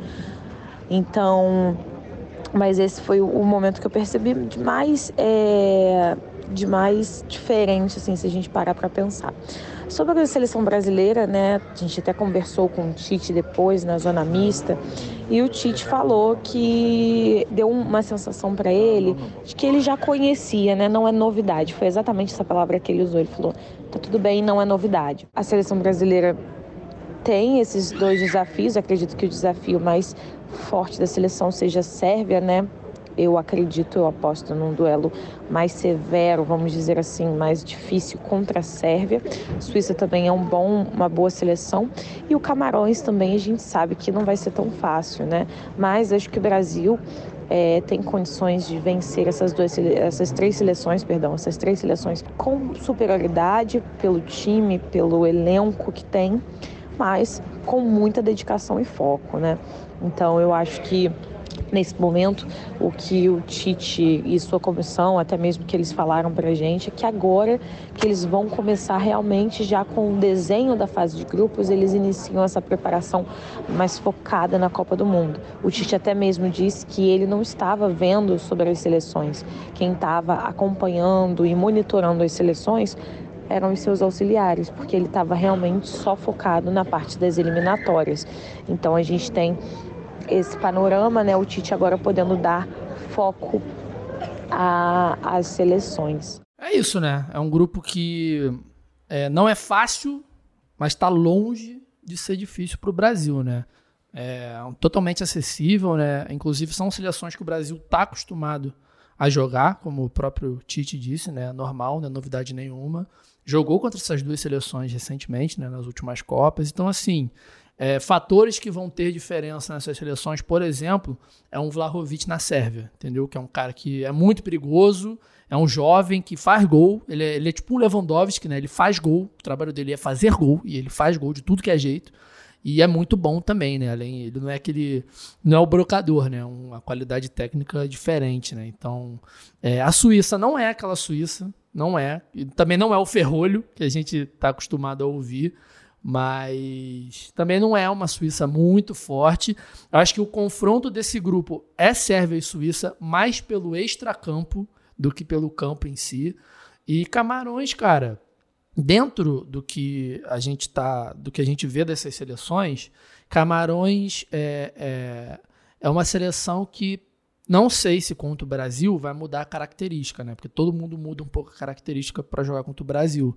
Mas talvez seja uma seleção que dê mais espaço para o Brasil jogar, porque é uma seleção que ataca mais. Entendeu? Uma seleção que no, no seu jogo é, é, a Sérvia é mais estruturadinha um pouco, a Suíça também tem uma, uma defesa ali mais estruturada, sem ser o ferrolho, né? Não é uma retranca. Mas Camarões é uma seleção que joga mais para frente, né? Então talvez seja uma seleção que dê mais espaço e talvez é, acabe sofrendo mais com isso. Mas eu, eu acho que antes, antes de eu botar o Igor e o, e o, e o Gabriel para falar desse grupo, vamos ouvir ele, né? Digníssimo professor Adenor. A gente tem a Sérvia e a Suíça também é, em primeiro lugar nas, nas, eliminatórias. Como que você encara já começar contra a Sérvia, primeiro jogo contra a Sérvia, também tendo outros desafios contra a Suíça, Camarões, que a gente pode avaliar que pode ser a mais fraca, vamos dizer assim, né? Esses dados todos que tu passaste faz parte de um, de um capítulo do livro de uma história. Agora é uma outra realidade, um outro momento. Nós temos é, justamente consolidar esses trabalhos que vão ter oito, nove meses até o final é, do ano, de, de, de confirmar uh, uma evolução da equipe, de afirmar uma qualidade da equipe, que os atletas individualmente possam estar na sua melhor condição, de fazer um pouquinho de um trabalho invisível de acompanhamento deles, que talvez para o torcedor não apareça, mas é o acompanhamento médico, é o acompanhamento físico, é o acompanhamento, por vezes, do, do approach, da conversa do, da comissão técnica com o próprio atleta, respeitando eticamente o seu clube, não colocando nisso funções que ele deva exercer, não, mas ter todo um acompanhamento e de orientações para que ele possa estar na melhor melhor condição, fora os jogos que nós temos de preparação até o Mundial. Esse é o, é o detalhe para mim mais importante. Agora podem falar, Gabriel e Igor Roard. Oh, pelo amor de Deus, se tu me avisasse que o professor Adenor ia vir aqui, eu pelo menos botava uma calça, pô. Tô gravando isso aqui de cueca, pô. Eu Cara, essa frase, esse, esses dados que tu me passaste faz parte de um livro, de um capítulo de uma história. Ah, o Tite Isso é muito, é muito foda, tá? Tite, cara. cara. Não tem Isso como é não muito ser bom. fã dele, né, cara? Ele é muito Ele bom. é O muito Tite- bom. Ô, Vitor, o Tite está para o futebol assim qual o Emicida tá pra música, tá? São filósofos. Uma coisa que eu quero trazer aqui, respectivas modalidades. que é muito importante, que a gente trouxe o, o óbvio que por meio da Belly que tava lá, mas a gente trouxe uma sonora do técnico da seleção brasileira para esse programa, entendeu? Pois é. É isso que eu tô Então, falando. assim- E, eu, e eu de cueca, pô. É um absurdo, pô. Essa, é um essa, essa, essa mudança de 2018 para esse ano é muito doida. Incrível, né? incrível. Mas vamos, Hum, vamos Bora. tentar se atentar ao, ao, ao, ao sorteio aí, né? Cara, eu acho que você definiu muito bem, Vitor. Eu acho que, tipo, eu não sei dizer, tá? Que eu não sou o cara da estatística e o Vitor já foi um dia. Mas você pegar praticamente o mesmo grupo numa Copa do Mundo em sequência, eu não sei quantas vezes já Isso aconteceu é na loucura, história. cara. É loucura. Se tratando de Copa do Mundo, que a gente fala da dificuldade de regularidade, de adversários diferentes, de tudo pode acontecer, cara, o futebol da Sérvia e da Suíça não mudou muito de 2018 pra cá. É o que o Vitor falou. A Suíça não é o ferrolho lá de trás e a Sérvia também mudou muito o futebol, mas é o mesmo de 2018, das ambas as equipes. Então, É, com o plus do Vlahovic, né? Que é Isso, isso. absurdo, E eu ia né? até- Então, eu ia até trazer essa aspas aqui, que foi a minha maior torcida do sorteio, foi pro Gabriel não cair com a Sérvia. Que o, o que a gente ia ouvir de Vlahovic... Quem tá com a Sérvia? Ah, eu tô com a Sérvia. Você, não, eu ia, eu, eu ia arrumar outra coisa pra fazer enquanto o Gabi tava falando, depois eu voltava, vocês me chamavam, porque é o maior admirador desse atleta do século, que pra mim é um baita de um traíra que não foi pro Arsenal, que jogar na Juventus, que, vamos combinar, nem é time. Então, é, seguindo a parte da análise, eu tenho medo de Brasil e Sérvia, porque a É. porrada come e tudo pode Sim. acontecer. A gente pode perder qualquer jogador contra a Sérvia, porque eu não sei o que acontece, que eles contra o Brasil ficam extremamente irritados e agressivos. Mas o futebol da Suíça também me preocupa, que o Brasil sempre gosta de passar um sufoco contra a Suíça. Não sei porquê. Não sei porquê. Mas é um time que desde 2018 a gente vem falando. É um time que, por diversas facilidades geopolíticas, é um time que não tem uma, um, um- DNA, né? Que a gente fala no futebol, né? Não é um time que a gente fala, ah, a Suíça joga desse jeito. A Suíça joga de acordo com a configuração dos atletas que estão ali, que é uma grande mistura de várias pessoas de vários lugares da Europa, da África, de vários lugares que vêm para a Suíça em busca de um novo desafio. Então, depende. Cada geração suíça depende porque vem de gente de vários lugares que consome futebol de maneiras completamente diferentes. E Camarões é o que o Vitor falou. É, é um time que originalmente joga mais ofensivo e isso pro Brasil é muito bom. É isso pro Brasil do Tite, então é fantástico.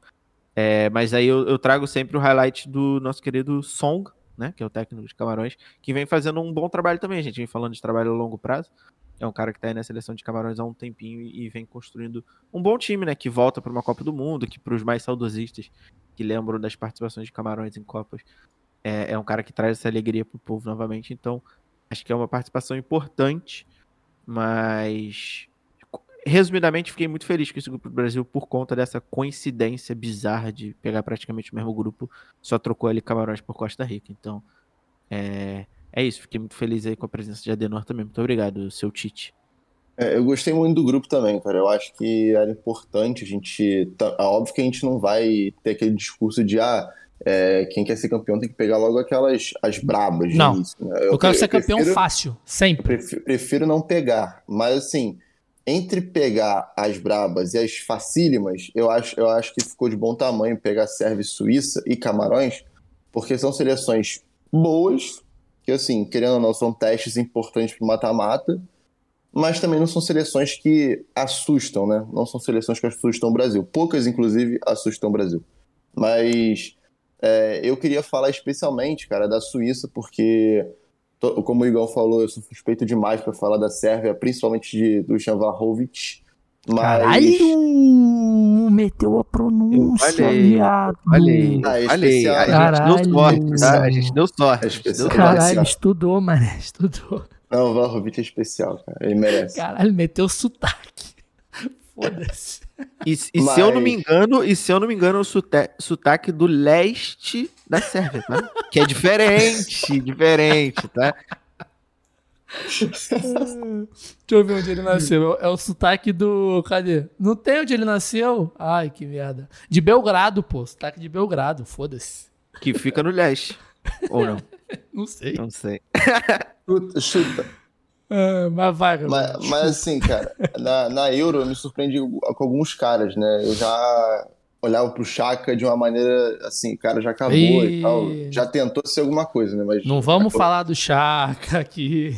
Então, eu queria provocar, pô. Não, ele me provocou, não, ele não. me provocou, Copa, Copa do. Mundo, eu já falei, Copa do Mundo eu torço para que Granite Xhaka seja o melhor da Copa sempre, para Pra ele ser sair vendido, né? com valores astronômicos. Então eu torço Então. pro Granite Xhaka em Copa do Mundo.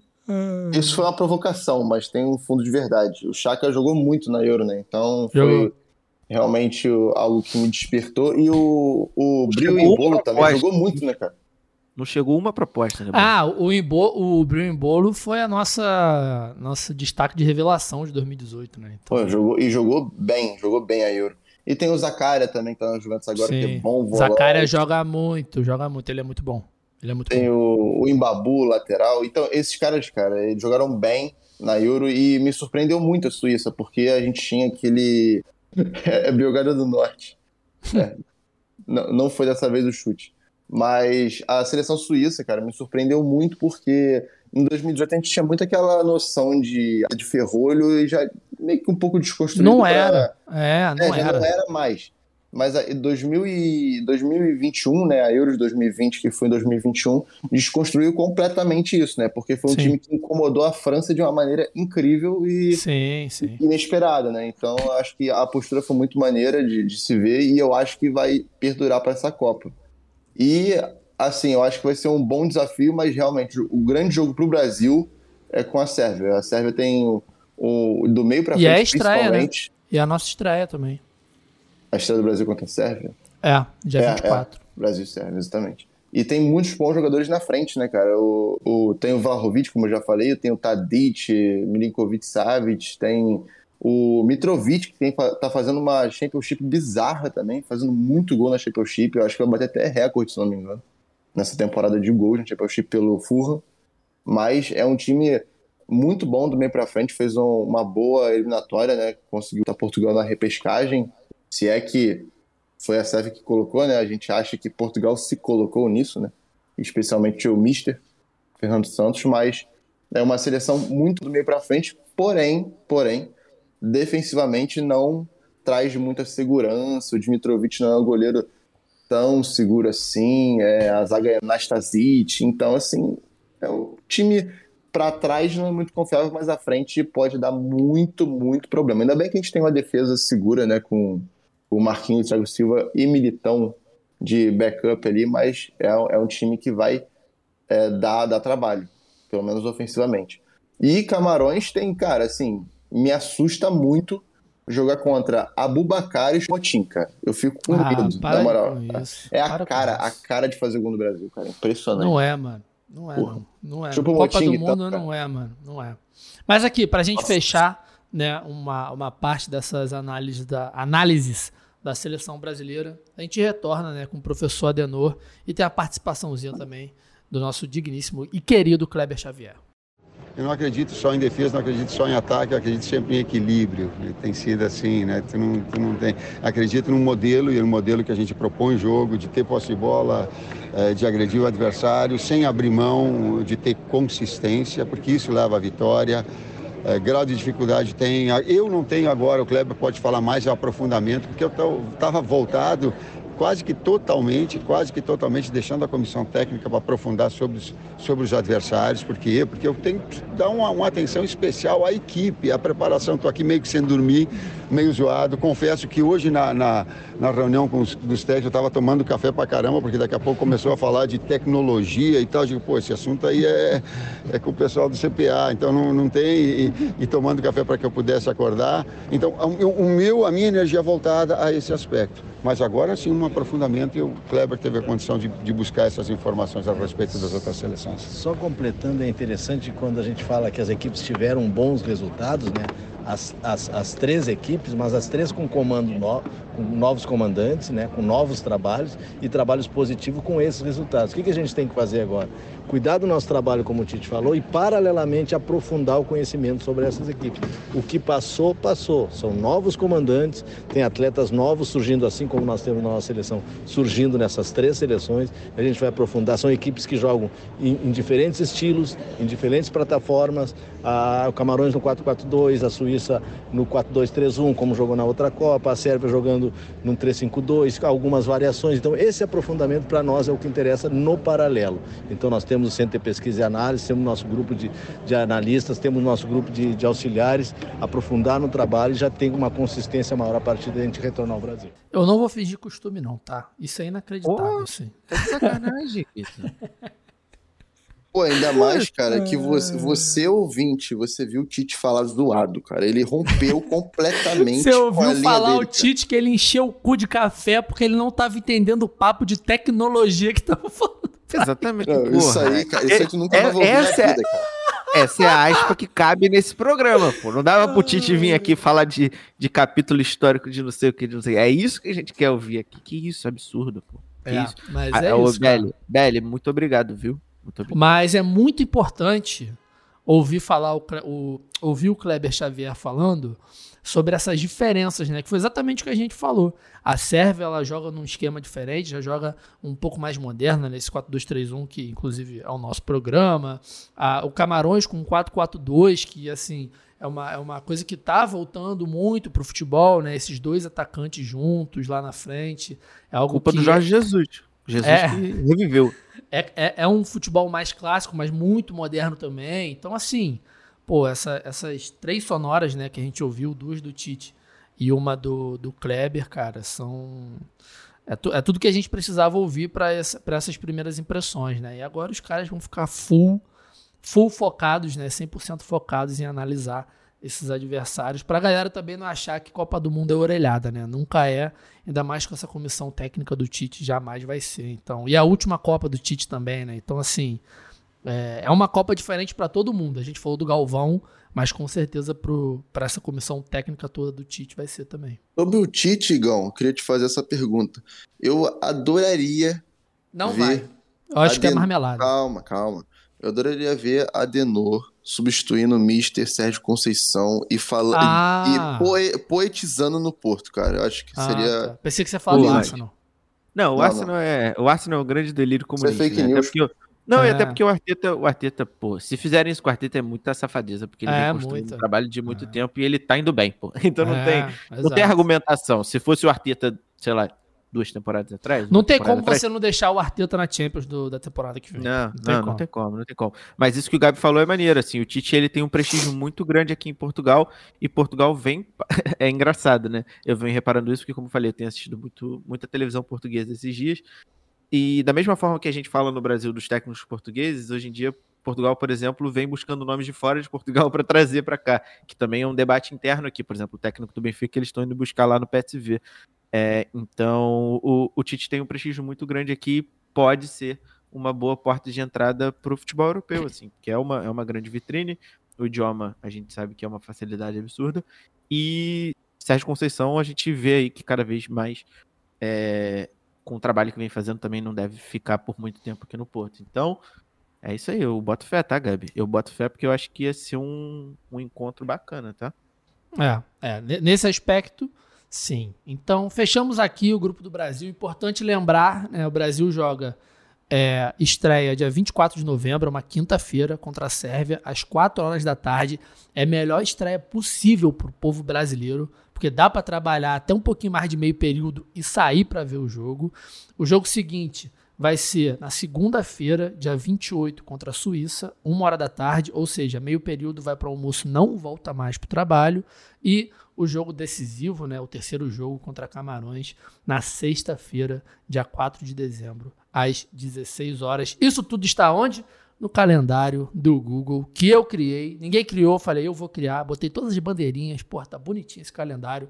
Vou deixar o link aqui para quem quiser baixar e sincronizar aí com sua agenda. Já tem todos os jogos da Copa, né? Então, é, e quando eu edito aqui, reflete para todo mundo. Então, quando saírem os jogos da repescagem, quando as fases finais estiverem decididas, vai estar tudo bonitinho lá no calendário. E para vale finalizar, aqui, pausa, Vitor, pausa aqui, porque vale o meu elogio ao trabalhador Vitor Gama em ano de Copa do Mundo, tá? Que tal bom, qual deputados que aparecem de 4 em Isso, 4, o Vitor exato. também, tá? Copa e é um Mundo trabalho trabalho. sério. É, um É. trabalho sério e é daí Nobre. que vem o verificado, tá? Então, se você quer se manter ali, é ano de Copa é o ano do brilho do menino. Então, entra lá na comunidade É. dele, porque Exato. agora tem uns gatos pingados. Depois do É. Expo, que tiver um milhão de pessoas e ele parar de te responder, aí tu É. vai falar, ah, não, me Tem comuni- eu criei uma comunidade no Orkut no Twitter, só chegar lá. É, Fãs do é. Vitor, só chegar lá. Pode duvidar. E, mas assim, para finalizar aqui esse grupo, né? Brasil, franquíssimo favorito. é, ainda mais por serem seleções que o Brasil tá acostumado a jogar. E uma coisa que eu ia finalizar assim, só para fechar, poucas seleções jogam contra o Brasil diferente do que jogam Sérvia e Suíça, tá? Que são seleções que têm uma qualidade técnica boa, mas que contra o Brasil eles têm preocupações que toda seleção vai ter. Por exemplo, seleções que não que não vão jogar parecido, né? Vou tentar ilustrar.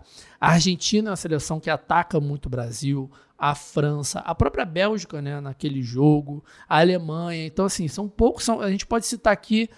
Não, não deve dar seis seleções que vão fazer um jogo que vai se preocupar mais em atacar o Brasil do que se defender. O que é diferente de achar que vão se retrancar. Eu acho que em 2022 a gente consegue traçar essa diferença, né? Óbvio que Sérvia e Suíça vão se defender mais porque a classificação deles dependem de um empate contra o Brasil, eles fazem um jogo da vida deles um contra o outro.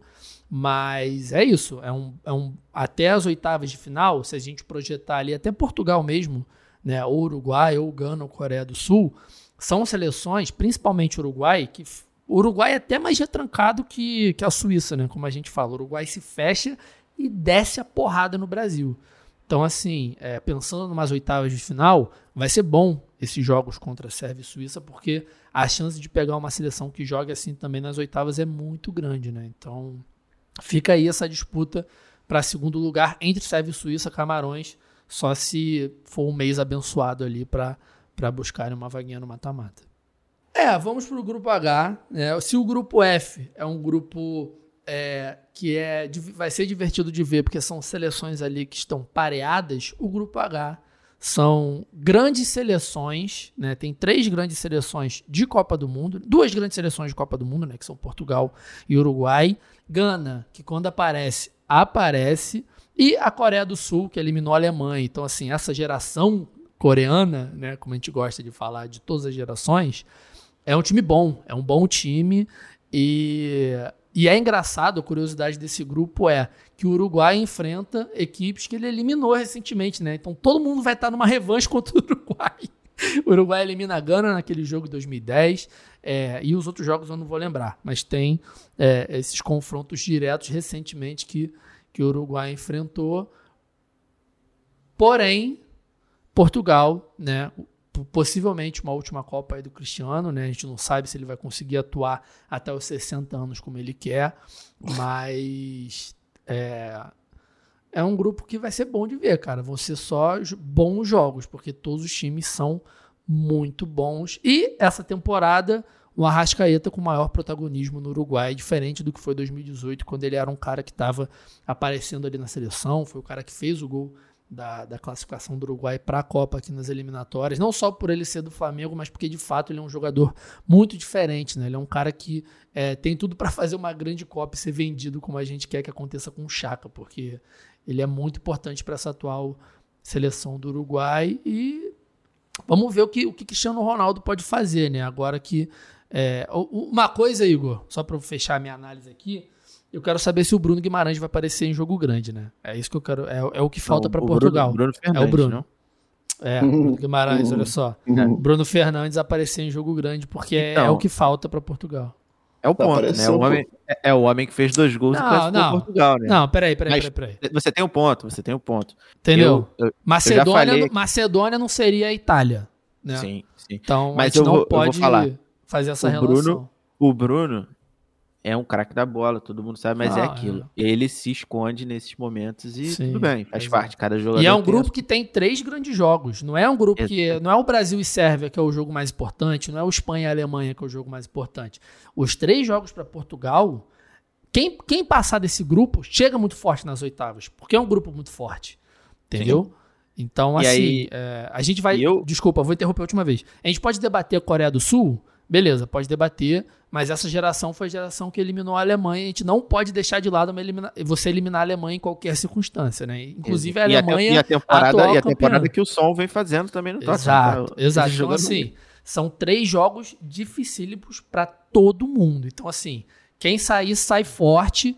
E quem sair para as oitavas, né? E quem ficar no caminho também, a gente vai entender porque é um grupo muito forte. Então, assim, é, vai ser, vai ser, vai ser diferente. Esse grupo vai ser O diferente. próprio, o próprio Uruguai, que não vem no melhor momento do Uruguai, mas é Uruguai, pô. Copa do Mundo, Exato. os caras os cara comem grama e dá, cabeça, e dá carrinho É, e o time é bom, o time é bom. É, o time é bom. é, Contra, E- é porque a gente, a gente lembra muito do Uruguai contra o Brasil, que se fecha e dá porrada. Mas contra os outros times, eles fazem bons jogos. Exatamente, exatamente. E é um time que é, é, ama jogar futebol e se entrega igual uns malucos. A gente tem a representação é, visual do Torreira dando carrinho de cabeça. Isso aí é o Uruguai. Uhum. Os caras são, são, são cachorro grande em Copa do Mundo. Mas, cara, eu tô diferente da Léo, que tá um pouco triste de estar longe do possível Hexa do Brasil, do Brasil. Eu tô muito feliz de estar em Portugal aqui nessa Copa em específico. Porque é o que o Vitor falou. Possivelmente é a última Copa do Cristiano. Pode ser que não, tá? Pode ser que ele venha, mas a última Copa, talvez, né? Ele jogando bola de fato, entregando em campo. É, talvez. é, o É. Cristiano Ronaldo vai ser aquele cara que ele, ele vai jogar 2026 só pra bater todos os recordes possíveis, né? O Exato. único que É, jogou é. seis Copas, o único Seis que fez Copas. tantos jogos, o único. Isso. Ele vai ser esse esquema. ele- igual aquele goleiro do Egito, lembra da última Copa? Que ele entrou em Isso. campo só pra ser o goleiro mais velho? Vai ser o Cristiano. É, É, é porque então, foi o, Mond o Mondragão em 2014 também Isso, pela Colômbia. né? Isso, isso, exato. Então, tô, tô muito feliz de, de viver essa experiência aqui no país, que é um país que, assim como o Brasil, completamente apaixonado por futebol e apesar de não ter muito, muito sucesso em Copa do Mundo, é um- é um- eles são completamente doidos por futebol. Então, é, tô botando muita fé nesse time de Portugal, assim como sempre boto. O único, porém, mas aí eu deixo depois pro Gabi tecer as críticas, é ao senhor Fernando Santos, né? Que, que é extremamente controverso, representa um futebol muito antiquado, enfim, mas que tem jogado de uma maneira muito interessante, assim, até aberto demais, né, Gabi? Quase sem nenhum volante, né? Porra. Então, é, é, Portugal tem corrido muito riscos nos seus jogos, mas tem atacado muito forte também. Então, é um time muito bom. É um time que tem um banco interessante, tem um time titular interessante. Então, eu acho que vem como favorito, apesar de se classificar nessa, nessa repescagem aí. É um time que vem como favorito para esse grupo, assim, pelos jogadores que tem, onde os jogadores jogam e pelo fator Cristiano Ronaldo, que é é, é, é o que tudo que representa o futebol, assim. Mas eu tô botando muita fé acredito no Portugal e, e, assim, nas minhas projeções ali naquelas é, simulação, né? A minha final deu Brasil e Portugal, o que seria uma Eita, completa nós. loucura. Que Seria uma completa loucura pra mim aqui, que eu não saberia o que fazer, porque eu tô em território inimigo, mas tem muito brasileiro aqui, mas loucura. Não sei o que aconteceria, mas seria uma final interessantíssima pra mim. É, E é isso, Uruguai, como o Vitor falou, é um bom time, Copa do Mundo eles vêm diferente, é, é, tem chance também de chegar. A Coreia é impossível ignorar o que o Son vem fazendo, porém, ele não tem o Harry Kane do lado dele, então isso já Exato. tira 50% da temporada do Son. Na Coreia, dupla- na Coreia, ele é o som e é o Harry Kane ao mesmo tempo. É, esse é o problema. Ele não consegue dar o passe que ele geralmente recebe do Kane, né? Então, esse é o grande problema do, do som. Aí, e o time de Gana eu botei aqui no chat, né? No Thomas, no Partney. Então, Thomas Partney vem trazendo esse time da Gana nas costas, que não vinha jogando bem no Arsenal, tá? Desde a chegada. É, mas é aquilo, contratação extremamente cara para um jogador acima dos 23 anos, né? Que o Arsenal vinha prevalecendo nas contratações de jogadores jovens é, em fim de contrato também que tava para sair, mesmo assim pago uma grana absurda, então isso tudo influencia, mas que atualmente no Arsenal tem sido um dos jogadores fundamentais no esquema do Arteta e consequentemente isso se reflete em como ele tem jogado pela seleção de Gana, inclusive fez o último gol antes da Copa do Mundo, né? É, o Então, gol da classificação é dele, né? É, então é um cara que vem bem, acredito, vem bem para essa Copa do Mundo, apesar de a gente ter bastante tempo aí pela frente, né? Mas, mas é um cara que vem numa crescente com o Arsenal e eu imagino que o Arsenal seguirá é, é, nessa crescente para os próximos meses. E, e é isso, para mim o grupo, talvez se a gente pode elencar aí um grupo da morte, talvez para mim seria o grupo H. assim. Não, não, não sei o que vai acontecer. Tudo pode acontecer, um grupo completamente aberto e não diferente do, do grupo A, né? Que é nivelado por baixo, esse grupo é completamente nivelado por cima. Então, qualquer coisa pode acontecer e eu espero que Portugal passe de fase para eu poder ir aproveitando esses momentos por aqui. Antes do Gabriel falar, é bom lembrar que como é o grupo é, que faz dupla com o Brasil, os jogos são no mesmo dia, né? O grupo G e o grupo H jogam no mesmo dia, então assim, no dia que o Brasil estrear, vai ter Portugal e Gana antes e 10 da manhã tem Uruguai e Coreia. O segundo jogo, que é o Br- Brasil e Suíça, tem Coreia do Sul e Gana, Brasil e Suíça e depois tem Portugal e Uruguai. E o último dia, né, que são os dois jogos, né, os, os, os dois jogos do grupo ao mesmo tempo, a gente tem os dois jo jogos do grupo H meio-dia e logo depois os dois jogos do grupo do Brasil às 4 horas da tarde. Ou seja, os dias de jogo do Brasil, além de ser jogo do Brasil, a gente vai ver vários bons jogos, porque vão ser jogos que interessam pra gente dentro do grupo e os jogos do grupo H, que são boas seleções se enfrentando. Então, assim, é a Copa do Mundo perfeita pra gente torcer, porque a gente vai estar tá sempre vendo algum jogo muito bom que vai ser divertido de acompanhar, né? Antes ou depois do Brasil, do Brasil jogar. Não, vão ser os três melhores dias da Copa, cara. É, fase de grupos é muito bom, né? Eu adoro é. fase de grupos. Que é jogo toda hora, enfim. E, e essa fase de grupos vão ser quatro dias, né? Eles, eles... É. Quatro começa... dias de descanso, né? É, começa às sete da manhã, aí tem sete da manhã, dez, treze horas, dezesseis horas. Ou seja, são de sete da manhã até as 18 horas pelo Isso. menos do dia 21 ao dia 28, uma semana, né? Porque dia 29 já são já é a terceira rodada. Então assim, uma semana, quatro jogos por dia de Copa do Mundo, eu acho que a gente vai estar tá bem servido. Demais. E assim, é, Vitão falando nisso do programa que o Uruguai eliminou, já eliminou os três recentemente, e foi seguido, né? Porque em 2010 eliminou a Coreia do Sul nas oitavas. Em 2014 elimina a Gana daquele. Não, aliás, 2010 elimina Coreia do Sul e Gana, né? Uma seguida da outra. Então, assim, uma coisa Sim. bizarra. E Gana foi daquele jeito, né? Então os caras vão vir por conta. E Portugal foi em 2018, né? Os oitavos de final, que eliminou Portugal é, na, na, melhor Copa do Cristiano Ronaldo, né? Até hoje, que foi a última. E assim, eu tenho. Eu acho que esse grupo, cara, eu não sei o que, que o Igão acha, mas é, eu não tinha dúvida que Portugal ficaria no grupo da morte. É impressionante o que chama Grupo da Morte Portugal, né? Sempre tem um, um pelo menos um adversáriozinho chato para enfrentar. Foi assim em 2010 com o Brasil, 2014 foi assim com a Alemanha, 18 com a Espanha, enfim, a Euro também com a Alemanha e França. Então não tinha dúvida que Portugal cairia no Grupo da Morte. Mas eu ainda acho o grupo bastante acessível e não pelo time, mas sim pela resposta do, do bom velhinho Fernando Santos, porque eu não esperava o que ele fez nos jogos contra Turquia e Macedônia, por mais que seja que fosse alguma coisa lógica, né? Você jogar para cima, mas como não é do feitio dele, né, nunca foi, sempre prefiro jogar com Danilo Pereira e William Carvalho como dois volantões ali e aí o resto solta. Ele joga com João Moutinho, que nem volante é, né? Como o único homem de contenção. E solta Otávio, que jogou muita bola nessa repescagem. Bernardo, Bruno, Cristiano e Jota. Então foi e muito próprio, legal ver isso. Gabi, o próprio Danilo ele puxou pra zaga, do lado do Pepe. Sim, sim, sim. Ele, sim. ele jogou teoricamente com um zagueiro só. Exatamente. Assim, é natural que com o Rubem Dias voltando, o Danilo vai ser adiantado, né? O Danilo ou o Palinha, né? O Palinha também acho que não estava 100% fisicamente, por isso não foi nem convocado. Mas é, vai acabar jogando com um volante só, cara. Se ele é, conseguir manter isso aí, eu até acho mais interessante para esse grupo a disputa, porque o Uruguai também tem essa mudança de trabalho, né? A gente tem que lembrar que o Tabares ficou é, basicamente duas décadas no Uruguai, né? Tra trabalhando nessa seleção e agora com uma, uma mudança é, até esperada, né? Tava chegando a hora disso, mas foi uma coisa mais urgente. Eu acho que o plano era até a Copa do Mundo e acabou que pela necessidade de, de eliminatória eles trocaram antes. Mas assim, a seleção uruguaia, uruguaia também tem, além de Cavani e Soares, né, que vai ser a última Copa, que vai ter até um especial aí, aparentemente, dos dois, nessa última Copa aí, tem o Darwin Nunes, né, jogando muito no Benfica, muita, muita bola. Esse cara é, é especial também, um centroavante especial, que é bom ficar de olho para a Copa do Mundo. Mas... É. Pode falar, pode falar. Não, eu ia, falar, eu ia falar desses nomes, né, que a gente está acostumado a ver, né? O Matias Vinha, que jogou Sim. no Palmeiras, o De La Cruz, né, que, que a galera do Flamengo lembra por causa da final da Libertadores. Tem o Valverde no Real Madrid, o Torreira, que a gente sempre fala, Cavani, Soares, Davi Nunes, Arrascaeta. Então, assim, é um é, time que é um time. É, ele tá na transição, é a transição clássica, né? Tem o Godinho ainda na zaga, mas tem o Araújo do lado. Tem o, o Soares e o Cavani, mas tem o Darwin Nunes. Então, assim, tem vários jogadores históricos dessa seleção e vários novos muito bons que estão vindo, sim, né? Sim, sim. Então... E, e, e, eu ia traçar até esse paralelo com, com, Portugal também. Portugal é a mesma coisa. Vem com, com nomes Exato. consagrados ali como o Pepe, mas um Rubem Dias do lado. Um goleiro que é o Diogo Costa, que eu falei pro Gabi que ia ser titular nesses dois últimos jogos, e foi titular.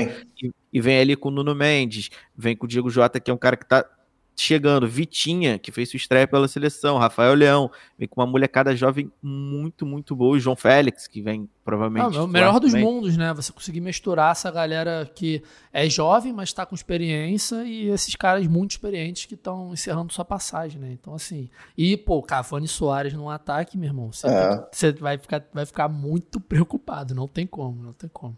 E vai ser um duelo muito interessante, né? Cavani Soares contra Pepe e Rubem Dias. Vai ser vai. Algo interessante de se ver. Mas, cara, eu acho, eu acho muito bom isso, porque é, eu tava até, até falei isso com um amigo recentemente. Se não fosse a fase do Jota, que é uma fase iluminada, realmente eu nunca esperaria que o Jota faria 20 gols numa temporada pelo Liverpool. É, eu diria até que. Ontem de novo. Marcou é, então, 20 gols com o que, o que foi ontem mas eu, eu diria que a chance do Rafael Leão é, se tornar titular nesse ano de Copa é gigantesca, porque ele é muito, muito, muito bom e é muito inteligente. Então, ele tem muito a desenvolver ainda. O próprio João Félix voltou a jogar bem pelo Atlético também, fez dois gols ontem. É, então, assim... ô, Gabi, eu vou trazer uma previsão que talvez você me acompanhe aí. Porque Portugal, para obter sucesso, a gente sabe, tem que ter um centroavante ruim de bola. É, tá aí, história Derzito tá aí para provar. E Caso Portugal convoque o centroavante da Udinese, Beto, que acabou de marcar um hat-trick, marcou, uhum. marcou, um hat-trick ontem. Portugal não, é tá... campeão da Copa do Mundo. Ah, foi ontem ou foi hoje? Acho que ele tava fazendo gol hoje, não? Foi hoje? Então foi o hat-trick de hoje, que é o dia que a gente tá gravando, mas isso não importa. É, hoje. Hoje, foi agora. Tem 40 minutos. Na, na história da Podosfera, Beto é o nome que vai dar a glória para Portugal na Copa do Mundo, tá? Pior é que é o nome plausível de ir, né, cara? Igual o Ederzito mesmo, igual recentemente tentaram puxar lá aquele Diego Souza também, que é, é brasileiro. É o Diego Exato, com Y, né? É, isso, isso. Porque o, Beto o André vai chegar, Silva tá? não tá jogando bola, né, cara? O André Silva não tem jogado exatamente, bola no, Exatamente. É, ele até tá, a temporada passada ele até jogou, né? Mas essa é, temporada é, ele não, não apareceu ainda. Mas é um nome mas que essa, provavelmente essa, é... essa... Pode falar. Pode não, falar. É, é, essa é a previsão que eu dou, que se acontecer foi ótimo, senão ninguém nunca vai lembrar. Então, segue o baile. Hum, é, hum. e provavelmente a convocação oficial vão ser 26 nomes, né? Ao é, invés 26. de de 23, né? Além da lista oficial com 35 que tem que ter os suplentes, né? Então, provavelmente vão aparecer esses caras que talvez não estejam no momento bom, mas que sobrou uma vaguinha ali. Por que não levar o André Silva, né? Então, é, vai ocorrer com o Brasil também. O Brasil tem uma disputa maior, né? Mas é, todas as seleções vão passar por isso. Então, aumenta o tamanho do nosso programa, né? Porque a gente vai ter mais gente para falar sobre. Mas também é isso, né? Abre mais espaço que. E eu acho legal 26 nomes. Eu acho que dá, dá para atualizar, dá para atualizar para as próximas Copas. É, que você podendo levar mais jogador, né? Os, os, jogos acabam sendo afetados positivamente com isso, né? Ou não, né? Dependendo da seleção. Mas é isso, é isso. Esse grupo H aí é um bom grupo. Os jogos são no dia do, do jogo dos jogos do Brasil também. Então a gente sempre vai estar tá vendo bons jogos e quem uma, sabe uma o Brasil. Ah, fala. Uma, uma perguntinha para vocês. Vocês acham Portugal bem favorito para esse grupo? Favorito, bem favorito não. Para líder, assim, para liderança que eu digo. Ah, eu acredito, sim. Cristiano Ronaldo, né, mano? É igual, bota, bota a Argentina aí. É, o fator diferencial é o Messi, né? Ou bota o Brasil aí, vai ser o, a seleção como um todo, né? Mas o Neymar. São jogadores que as outras seleções não têm. Tem o Som na Coreia do Sul, tem o Soares no Uruguai, vai ter o Ayo no, no, em Gana, ou o Thomas Parra em Gana, mas não tem, né? Não tem, não tem. Eu não sei, eu não sei qual é o, o sentimento de vocês. Se vocês, o Igor assistiu certamente Portugal e Turquia, Portugal e Macedônia. O Vitor eu não sei, mas eu senti uma energia diferente, cara, dos caras correndo pelo Cristiano Ronaldo. É, até por isso eu acho que vai ser a última Copa dele, porque os caras estavam dando a vida e dava para ver que que era motivado por, por, por, algo assim, sabe? Porque, pô, seria muito frustrante é, tu ter uma Copa sem, sem um personagem desse, né? Ainda mais sendo a potencial última. Então, eu acho que isso pode ser até um gás maior, cara. Eu, eu vi uma, uma outra energia na seleção do que eu tinha visto na, até na Euro, que foi um negócio meio arrastado, sabe? Aquela campanha bem arrastada, bem típico de Fernando Santos e Portugal, né? Que eles adoram isso. Mas eu senti uma, uma energia diferente, cara, na questão de disposição. Até na. Pô, quando você olha o time, cara, com quatro meias, sendo que desses quatro meias, três são extremamente ofensivos, e eles conseguindo não sofrer tanto defensivamente, isso mostra pelo menos um pouco do que é esse espírito novo, né? Eu acho que alguma coisa mudou, né? Eu não esperava que mudasse, mas alguma coisa mudou nesse, nesses meses aí. Ô, Gabriel, o vou, vou te ensinar, vou te ensinar uma coisa rapidinho antes do Igor falar. É, ma- é- é- é mais fácil. É mais fácil não, o que acontece? Eu parar pra assistir CRB e É, Brusque, então, por isso que eu falei, eu sexta-feira, se tu 7 assistiu. horas da noite na Série B, do que Portugal e Turquia, porra. É. Me respeita, pô. Me Ó, O respeita. que eu ia, que eu ia falar é, é nesses é, é porque também essas essas repescagens, né, com essa pegada meio mata-mata, elas exigem exigem alguém ali puxando o bonde, né? É. E o Cristiano deu muito a cara, pelo menos é, é, pelo que eu tenho visto daqui. Ele estava em todas as coletivas, ele puxava tudo, ele falava tudo, ele pediu pra torcida continuar cantando o hino depois que o hino acaba, que não sei o que, contaminar o dragão. E, enfim, ele tem sido muito esse líder desse time também, então eu, eu- eu entendo essa, é- é- esse olhar do Gabi para esses últimos dois jogos, porque foram jogos que o Cristiano, ele propositalmente é, atiçou muito, tanto a torcida quanto os jogadores. Ele quis trazer esse, esse espírito de, de último jogo ali da temporada, de o que quer que seja, então é, eu acho que foi, foi muito puxado pelo Cristiano também, essa mudança de postura de Portugal. E é isso, né, meu povo? Falamos um pouquinho de Copa, né? Pra aproveitar que a gente só vai falar de novo em outubro. Então, se a galera não gostar que tá longo, tem até outubro pra ouvir tudo, pô. É. Escuta em duas, pô. Escuta o grupo A, B, C e D. E aí na semana que vem, se você quiser, você escuta o E até o H, pô. Exatamente, exatamente. Mas é isso, sorteio de Copa. A gente teve aí as participações incríveis, né? Da Belly, do Tite, do Clever. Do Clever, olha só. Clever é o goleiro do Fluminense, pô. Da Belly, do Tite e do Kleber Xavier. É, coisas que há quatro anos, né? Vou parar de falar, não vou conseguir parar de falar isso, né? Porque é muito marcante mesmo. Mas é isso, né? A gente tá construindo aí, estamos crescendo. Acompanha a gente todas as redes sociais também. Gabriel tá fazendo trabalho incrível, né? Como eu disse, ele já já vai ser promovido. Então, é isso. Gabriel, muito obrigado. Um bom dia, um bom fim de domingo aí. Fim não, né? Restante de domingo aí, tarde de domingo para a gente. E a gente se vê em outubro. A gente se vê todo dia, né? Porque a gente trabalha junto. A gente se vê em outubro também. Abraço. Faço, eu faço um discurso, ele manda um abraço. Igor, É um cara, Até- é um cara até sucinto, mais. né? Um cara sucinto, Até um cara mais. de poucas palavras. Até mais, meu povo, até mais. Até daqui a pouco, Copa do Mundo, como o Vitor falou. Se- segue a gente aí, pô.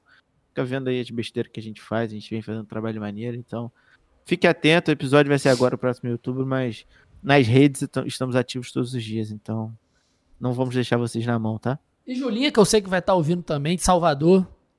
Boa tarde, Julinha. Até, até outubro, quando a gente se encontra para falar de seleção. Ah, só que eu prometi, né? Quem quiser saber, quem não quiser pode ir embora, mas quem quiser saber, ó, as seleções que nós falaremos individualmente. Eu estou com Catar, evidentemente, Irã, Polônia, Dinamarca, Alemanha, Croácia, Sérvia e Portugal. Senhor Igor Roale está com Equador, Inglaterra, México, Tunísia, Japão, Marrocos, Brasil e Gana. Gabriel está com Senegal, Gales, Ucrânia ou Escócia, Argentina, Peru, Austrália ou Emirados Árabes. Ele, Gabriel pegou todas as repescagens. É. Ou Emirados Árabes, Costa Rica ou Nova Zelândia, Bélgica, Camarões e Uruguai. E Julinha com Holanda, Estados Unidos, Arábia Saudita, França, Espanha, Canadá, Suíça e Coreia do Sul. Então é isso, estamos aí. Seleções definidas. Em junho a gente tem essas três que faltam, né? Do grupo B, D e E. E é isso, meu povo. Muito obrigado a quem ouviu. Agradecer de novo aí ao Gabriel, ao Igor, à Belle, ao Tite e ao Kleber Xavier. Óbvio que eu não sou bobo. Então é isso. Até a próxima e um beijo!